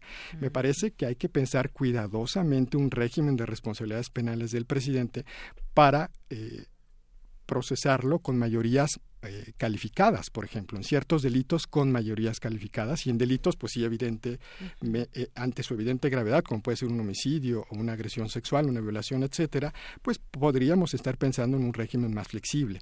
Pero es momento esto sí me parece importante. Es momento de que nos detengamos para reflexionar ¿sí? en la forma de establecer un régimen de responsabilidades administrativas y penales del presidente, ¿sí? con calma, bien diseñado, que no trastoque nuestra forma de gobierno. Porque así como está en esta iniciativa, pues lo que vamos a ver al día siguiente, gane quien gane, es que va a ser un presidente débil y si, con un presidente débil, todo nuestro gobierno estaría débil. Y estaría un presidente débil por esto que nos explica, por ese tema de legalidad y por estos cambios que pudieran haber y poner en riesgo de alguna manera esa, esa figura y esa inmunidad que tiene su razón de ser, por eso. Así es, así es, de llanera, sí. Sí, y, bueno, eh, tenemos otras referencias y me refiero, por ejemplo, hemos visto que de pronto hay señalamientos a algunos diputados, las hubo en, algún momento y justamente se metían con ese tema del fuero. Bueno, es que yo tengo esa inmunidad que, como usted dice, se puede convertir en una impunidad. Yo le preguntaría, doctor José María Serna, también, pues este periodo extraordinario posiblemente que se dé, pues sería hasta después de las elecciones y además no, no podemos dejar de insertarlo eh, también que va de la mano con eh, pues dejó pendientes también el Senado el nombramiento del fiscal general de la República, el fiscal anticorrupción, es decir, pues hay que entenderlo también todo cómo puede ir de la mano. Sí, sí, sí, es, toda una agenda que quedó eh, pendiente, eh, pero pero no no debemos precipitarnos. El, Congreso no puede no puede tomar decisiones tan importantes a la ligera sin sin la debida discusión y reflexión. Eh, Siento yo, por ejemplo, a ver, si, si pensáramos en serio en una reforma del 111, habría, habría que ver en primera instancia el tema de los sujetos, quiénes sí deben de tener y quiénes no deben de tener esa protección o esa inmunidad. E, esa reflexión yo no la he visto.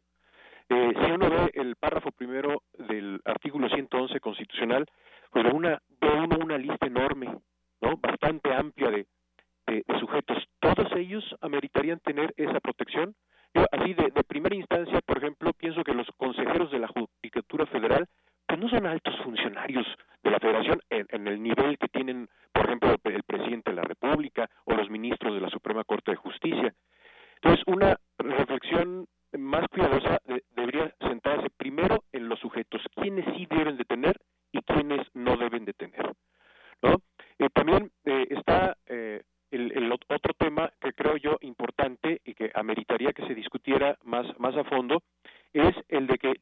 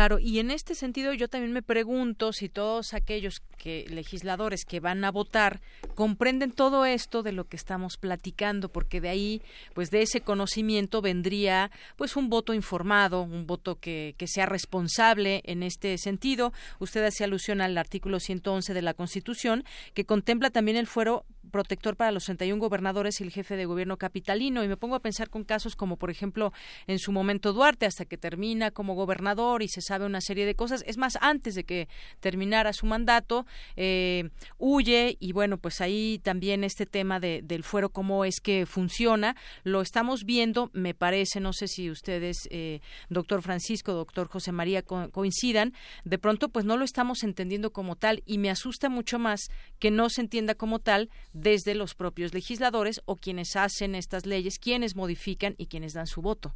¿no? Sí, efectivamente, la, decisión de aprobar esta iniciativa en la Cámara de Diputados fue precipitada. Eh, nos enteramos prácticamente de un día para otro, los ciudadanos, que había sido eh, aprobada y estaba siendo enviada a senadores. Sí fue, eh, fue un procedimiento pues, que no es adecuado en un sistema democrático y mucho menos lo es eh, en, un, en un punto que, que atañe al propio sistema y a la propia forma de gobierno que es el sistema el sistema presidencial. Afortunadamente, senadores eh, la detuvo, pero eso no quiere decir que no la retome. Y yo sí eh, haría un llamado a que este tema no fuese discutido en este momento, porque lo que está provocando es una polarización muy grande no es el momento para discutir una iniciativa de esta naturaleza, porque parece una amenaza sobre cualquiera de los ganadores eh, de la contienda del primero de julio. No es el momento más adecuado. Los senadores han dicho, eh, lo, lo leí la semana pasada, que ellos pensarían retomar este régimen de responsabilidades. Eh, yo esperaría que nunca fuera esto que aprobaron diputados. Tendrían que modificarlo sustancialmente, así como está, implica un riesgo sustancial para que el presidente y los altos funcionarios del Estado ejerzan sus funciones públicas. Eh, y que se detengan, como dice el doctor José María Serna, que se detengan a reflexionar, a hacer una consulta, a tener el mejor régimen de responsabilidades administrativas y penales para estos servidores públicos. Sí es importante que el presidente no se impune. Esto me parece vital. No podemos seguir teniendo un sistema presidencial de amplia impunidad como bien han descrito constitucionalistas eh, y politólogos, eh, desde la famosa frase de eh, Daniel Cosío Villegas de la forma personal de gobernar. Yo creo que debemos ir suprimiendo las formas personales de, gobernar de los presidentes. Una forma también de controlar esto es estableciendo un régimen de responsabilidades para ellos, pero un régimen que también les permita gobernar, porque las inmunidades constitucionales no pueden desaparecer esto es muy importante, no pueden desaparecer en un régimen constitucional. Son funciones que deben ser protegidas dentro de un margen razonable. Esto es muy importante, dentro de un margen razonable. Y lo que está proponiendo esta iniciativa es desproteger a los futuros este, eh, servidores públicos, particularmente, particularmente al presidente de la República. Así es. Pues como ve, eh, doctor José María Serna, también todo esto que, que, estamos poniendo en la mesa y que pues sí necesitaría de una discusión mucho más, mucho más concientizada, como mucho más elementos para poder encaminarnos hacia esta modificación. Sí, eh, como dice el doctor Ibarra, estoy de acuerdo. Em, eh, tendría que haber foros, digo, y esto suele hacerse en, en otros, en otras reformas, en otros temas. Ahora no, no se hizo.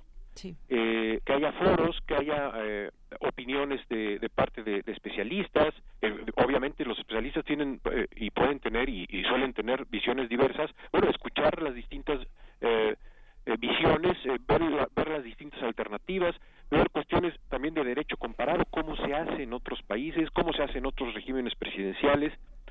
Y, y con todo ese bagaje y toda esa información, tener la discusión nacional calmada, eh, sopesada, eh, con, con, gran reflexión y con muchos elementos técnicos para poder tomar una, una decisión final por parte del Congreso, que es el que tomaría la, decisión, eh, lo más informada posible y no, no que se deje en la desprotección a los altos servidores del Estado lo cual podría llevar a la ingobernabilidad. Imagínense un, presidente, por ejemplo, a, merced constante de, acusaciones penales políticamente motivadas que no lo dejarían gobernar. Bueno, evitar una situación de ese, de ese tipo, pero a la vez crear un, un, régimen en donde el presidente no sea no sea irresponsable como como lo es ahora eh, eh, administrativo y penalmente irresponsable como lo es ahora evitar esa situación entonces buscar eh, el, el, equilibrio como decía el doctor Ibarra entre entre digamos los distintos bienes jurídicos involucrados que por un lado podríamos decir es hay un interés social de castigar todo delito sea la persona que sea quien lo cometa pero también hay un, un valor y un bien jurídico eh, en el correcto funcionamiento de los órganos de gobierno. Entonces, encontrar un equilibrio entre esos dos bienes jurídicos me parece es como el, el reto de un nuevo diseño institucional en esta materia. Así es. Y bueno, pues ya casi nos despedimos en esta participación. Me gustaría que hicieran una, eh, pues una especie de conclusión sobre estos temas. Decía, bueno, varios hablaron en este tema. Estaba Gamboa Patrón, está el senador con licencia Roberto Gil Suart, que creo que, pues más o menos eh, se entiende esta parte de, eh, de la discusión, porque dijo no es una buena minuta y se puede afectar a, o tener un acoso a un poder que tiene eh, el control de la Procuración de Justicia, esto hablando también de, de, lo que se tenía que aprobar, y bueno, no es una buena minuta, puede afectar seriamente el equilibrio de los, de los poderes. Creo que pues sí hay quien pueda entender esto y efectivamente tendríamos que llevarlo a la discusión si se abre un periodo extraordinario o no, que sería después de las elecciones y sobre todo, pues yo creo que involucrarnos en qué ¿Qué tiene que ver esto con o cómo entenderlo? Pues porque parece ser que no no se está entendiendo a nivel de población también cómo mandar ese mensaje y sobre todo quienes tienen en sus manos esta votación, insisto en esa parte, pues deben deberían de tener toda esta información y comprensión de la información. ¿Con qué cierra usted, doctor Francisco? Eh, yo haría una, una reflexión sobre lo que está pasando en México en materia, en materia penal. Yo veo con mucha preocupación eh, que los tipos penales se están extendiendo. Entramos, hemos entrado a un sistema eh, donde los delitos eh, son, son tan, tan, tan variados, son tan grandes las posibilidades y las hipótesis que cualquier persona podría ser delincuente. Lo que yo observo en la última legislatura es una clara tendencia a penalizar las conductas humanas, incluso conductas humanas legítimas, en aras de combatir la inseguridad. Esto me parece muy peligroso. Igual me parece que eh, interpretaciones eh, como la que tuvo recientemente la Suprema Corte de Justicia respecto de algunos artículos del Código Nacional de Procedimientos Penales que señalaban que no invalidaron que no invalidaron, no declararon la inconstitucionalidad de los artículos de ese código que permiten a las policías detener a las personas sin orden judicial, que permiten revisar los automóviles, que permiten el arraigo domiciliario, que permiten que la policía vaya a las eh, empresas de telecomunicaciones y solicite los datos de las personas. Esto no debería suceder en una sociedad democrática. Y lo que veo en esta legislatura es una tendencia en ese sentido y, este, y, con un respaldo, por ejemplo, en particular en este caso de la Suprema Corte de Justicia de la Nación esos artículos del Código Nacional de Procedimientos Penales deben ser derogados porque violan derechos humanos, ¿sí? Y esto solamente, esto fue solamente la antesala precisamente de la penalización extrema del presidente que vimos en esta iniciativa.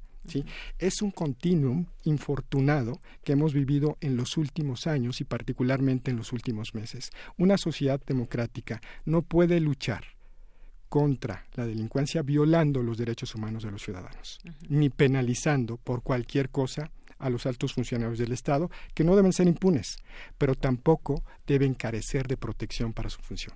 Yo es lo que diría. Esa es mi preocupación. yo me quedo con, después de lo que usted dice, con la pregunta hacia dónde nos queremos dirigir, hacia dónde vamos con este sistema de, justicia. ¿Y con qué concluye usted, doctor José María Serra?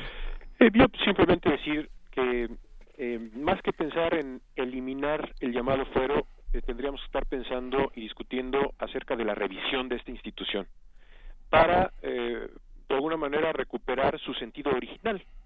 Su sentido original de eh, garantizar cierta protección a la función pública que realizan los altos funcionarios del Estado, pero a la vez eh, quitar los elementos eh, que dentro de esta institución han llevado a la impunidad de parte de algunos servidores públicos.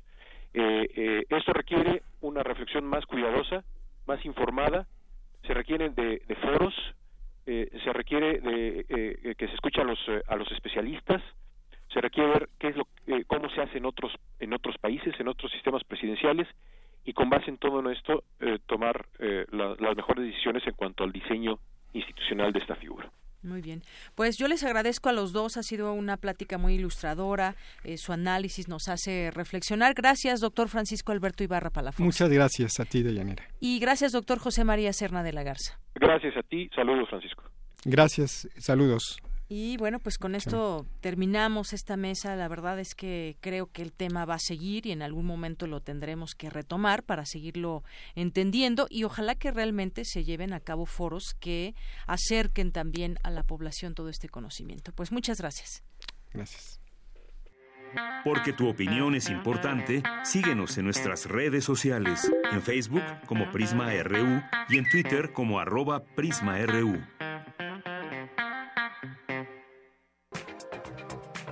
Internacional RU.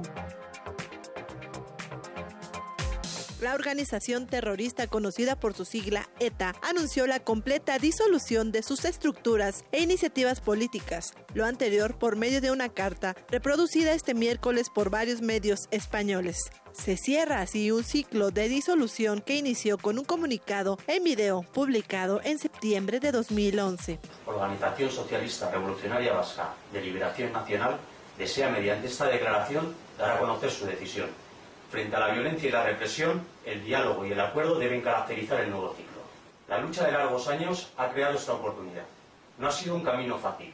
Es tiempo de mirar al futuro con esperanza. Es tiempo también de actuar con responsabilidad y valentía. Por todo ello, ETA ha decidido el cese definitivo de su actividad armada. ETA, con esta declaración histórica, muestra su compromiso claro, firme y definitivo.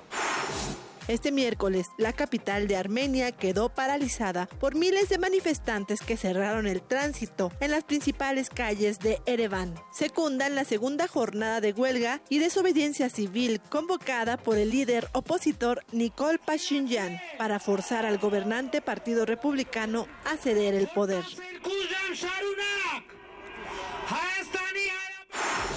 El presidente francés Emmanuel Macron se dijo partidario de buscar un pacto nuclear más amplio con Irán, al margen de lo que finalmente decida el gobierno de Estados Unidos, si retirarse o mantenerse en el acuerdo firmado en 2015. En tanto, el líder supremo de Irán, Ayatollah Ali Khamenei, reiteró que cualquier ataque militar contra su pueblo será respondido con mayor fuerza. Nuestros enemigos se dieron cuenta y entendieron que en una demoledora guerra militar con nosotros no podrán descansar. Durante el gobierno de otro presidente estadounidense, al igual que el actual, de muy mal carácter, quien lanza críticas e insultos contra Irán, así que insisto que la época de golpear y huir ha pasado. Si golpean, también recibirán sus golpes. El presidente de Bolivia, Evo Morales, encabezó los actos conmemorativos con motivo del Día del Trabajo. El país andino también celebró los 12 años de la nacionalización del sector de hidrocarburos. Ahora tenemos la nueva Bolivia, gracias a la lucha de los trabajadores gracias a los movimientos sociales, gracias a la Central Obrera Boliviana, del dominio externo en lo político, económico, en lo social, en lo cultural. Y también hoy día recordamos 12 años de nacionalización de los hidrocarburos. La expresidenta de Brasil, Dilma Rousseff, expresó su apoyo al exmandatario Luis Ignacio Lula da Silva durante la presentación de un libro en Buenos Aires, Argentina. Lula es visto por la población de Brasil como la representación de que es posible vivir en democracia, crecer económicamente y tener derechos y oportunidades. Lula es inocente. Están condenando una persona por cuestiones políticas.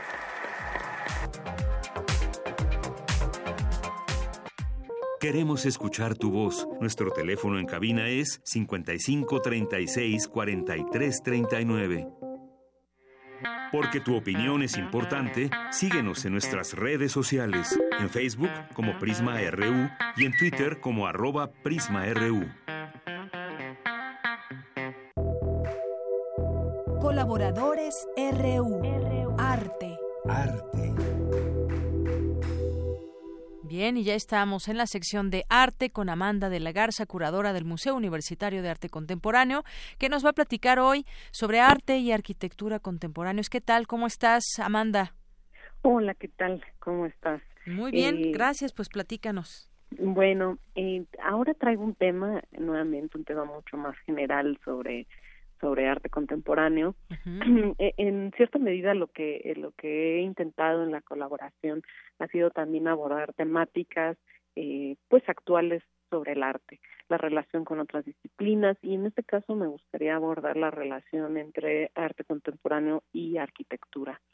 Eh, esto quiere decir que eh, en las prácticas artísticas contemporáneas eh, muchas veces los artistas han estado interesados en la arquitectura en diferentes dimensiones.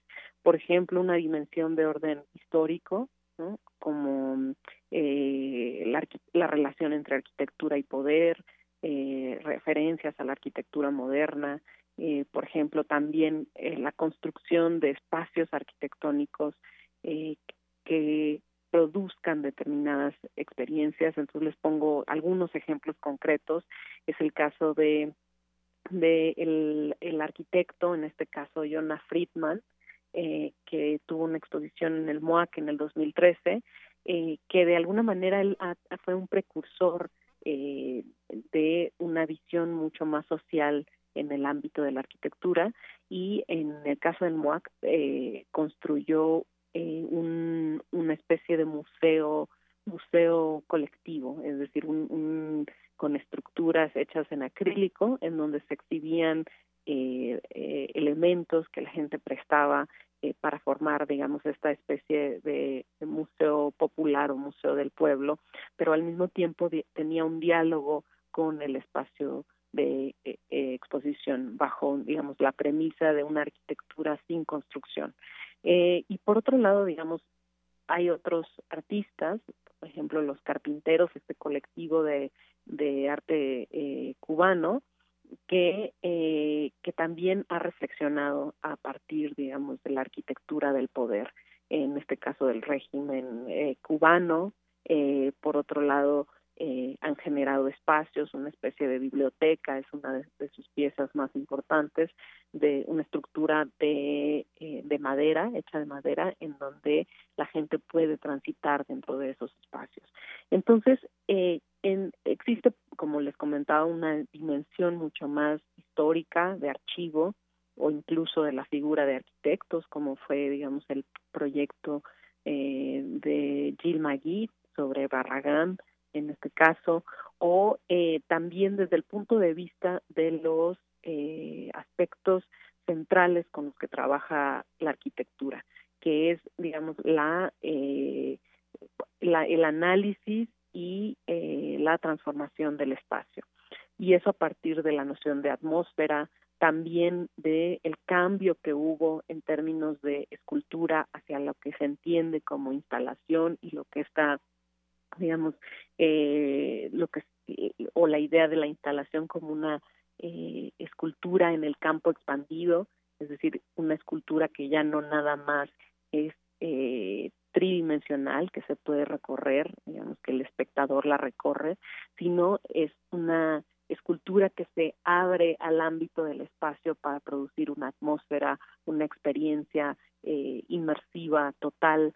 Entonces, los artistas a lo largo del siglo XX, yo creo que desde las primeras vanguardias, con, los, con, el constructivismo ruso, han explorado estas dimensiones del espacio. Y en ese sentido, muchas de las investigaciones son de índole arquitectónico. Incluso eh, yo diría que en el ámbito de la videoinstalación, es decir, cuando los artistas han pensado el video de una forma espacial, como una como la posibilidad de que las imágenes ocupen el espacio, también hay una reflexión de eh, índole arquitectónico, las imágenes como arquitectura.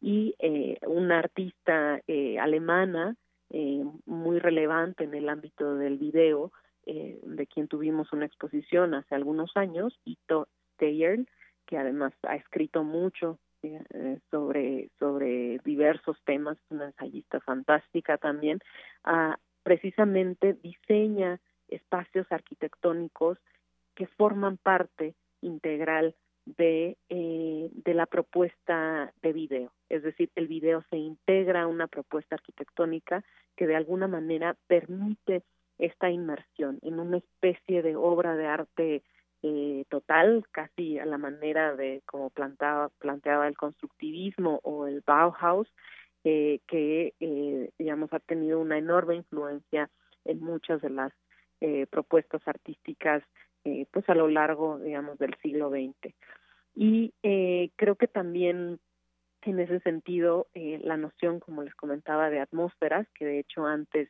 digamos la, las instalaciones antes de llamarse instalaciones eh, se llamaban atmósferas o se llamaron atmósferas, ese era el término que usaban los artistas, y que tiene que ver, digamos, con también muchas de las investigaciones que ha hecho eh, la arquitectura o eh, algunos eh, arquitectos han reflexionado sobre esto, ¿no? Sobre la capacidad de la arquitectura de generar atmósferas y la incidencia que tiene también sobre la vida, que por ese lado eh, también es interesante eh, pensar en cómo eh, los artistas han generado arquitecturas vacías que se convierten en eh, lugares de encuentro. Es el caso de una exposición que tendremos próximamente en el MUAC, que eh, de la artista cubana Tania Bruguera, en donde gran parte de la exposición es generar un espacio eh, de una escuela de arte útil en donde eh, este espacio del museo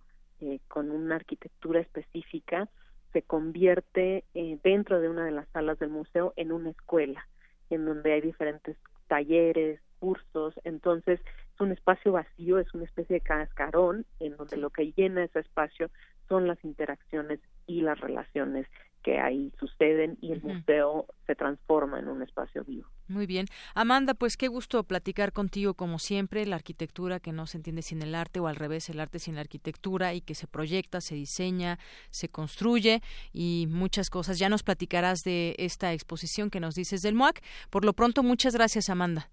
Gracias a ti y a todo el auditorio. Hasta luego. Hasta luego, muy buenas tardes. Ya con esto nos despedimos, son las 3 de la tarde, soy de Yanira Morán, todo el equipo también nos despedimos de usted. Hasta mañana.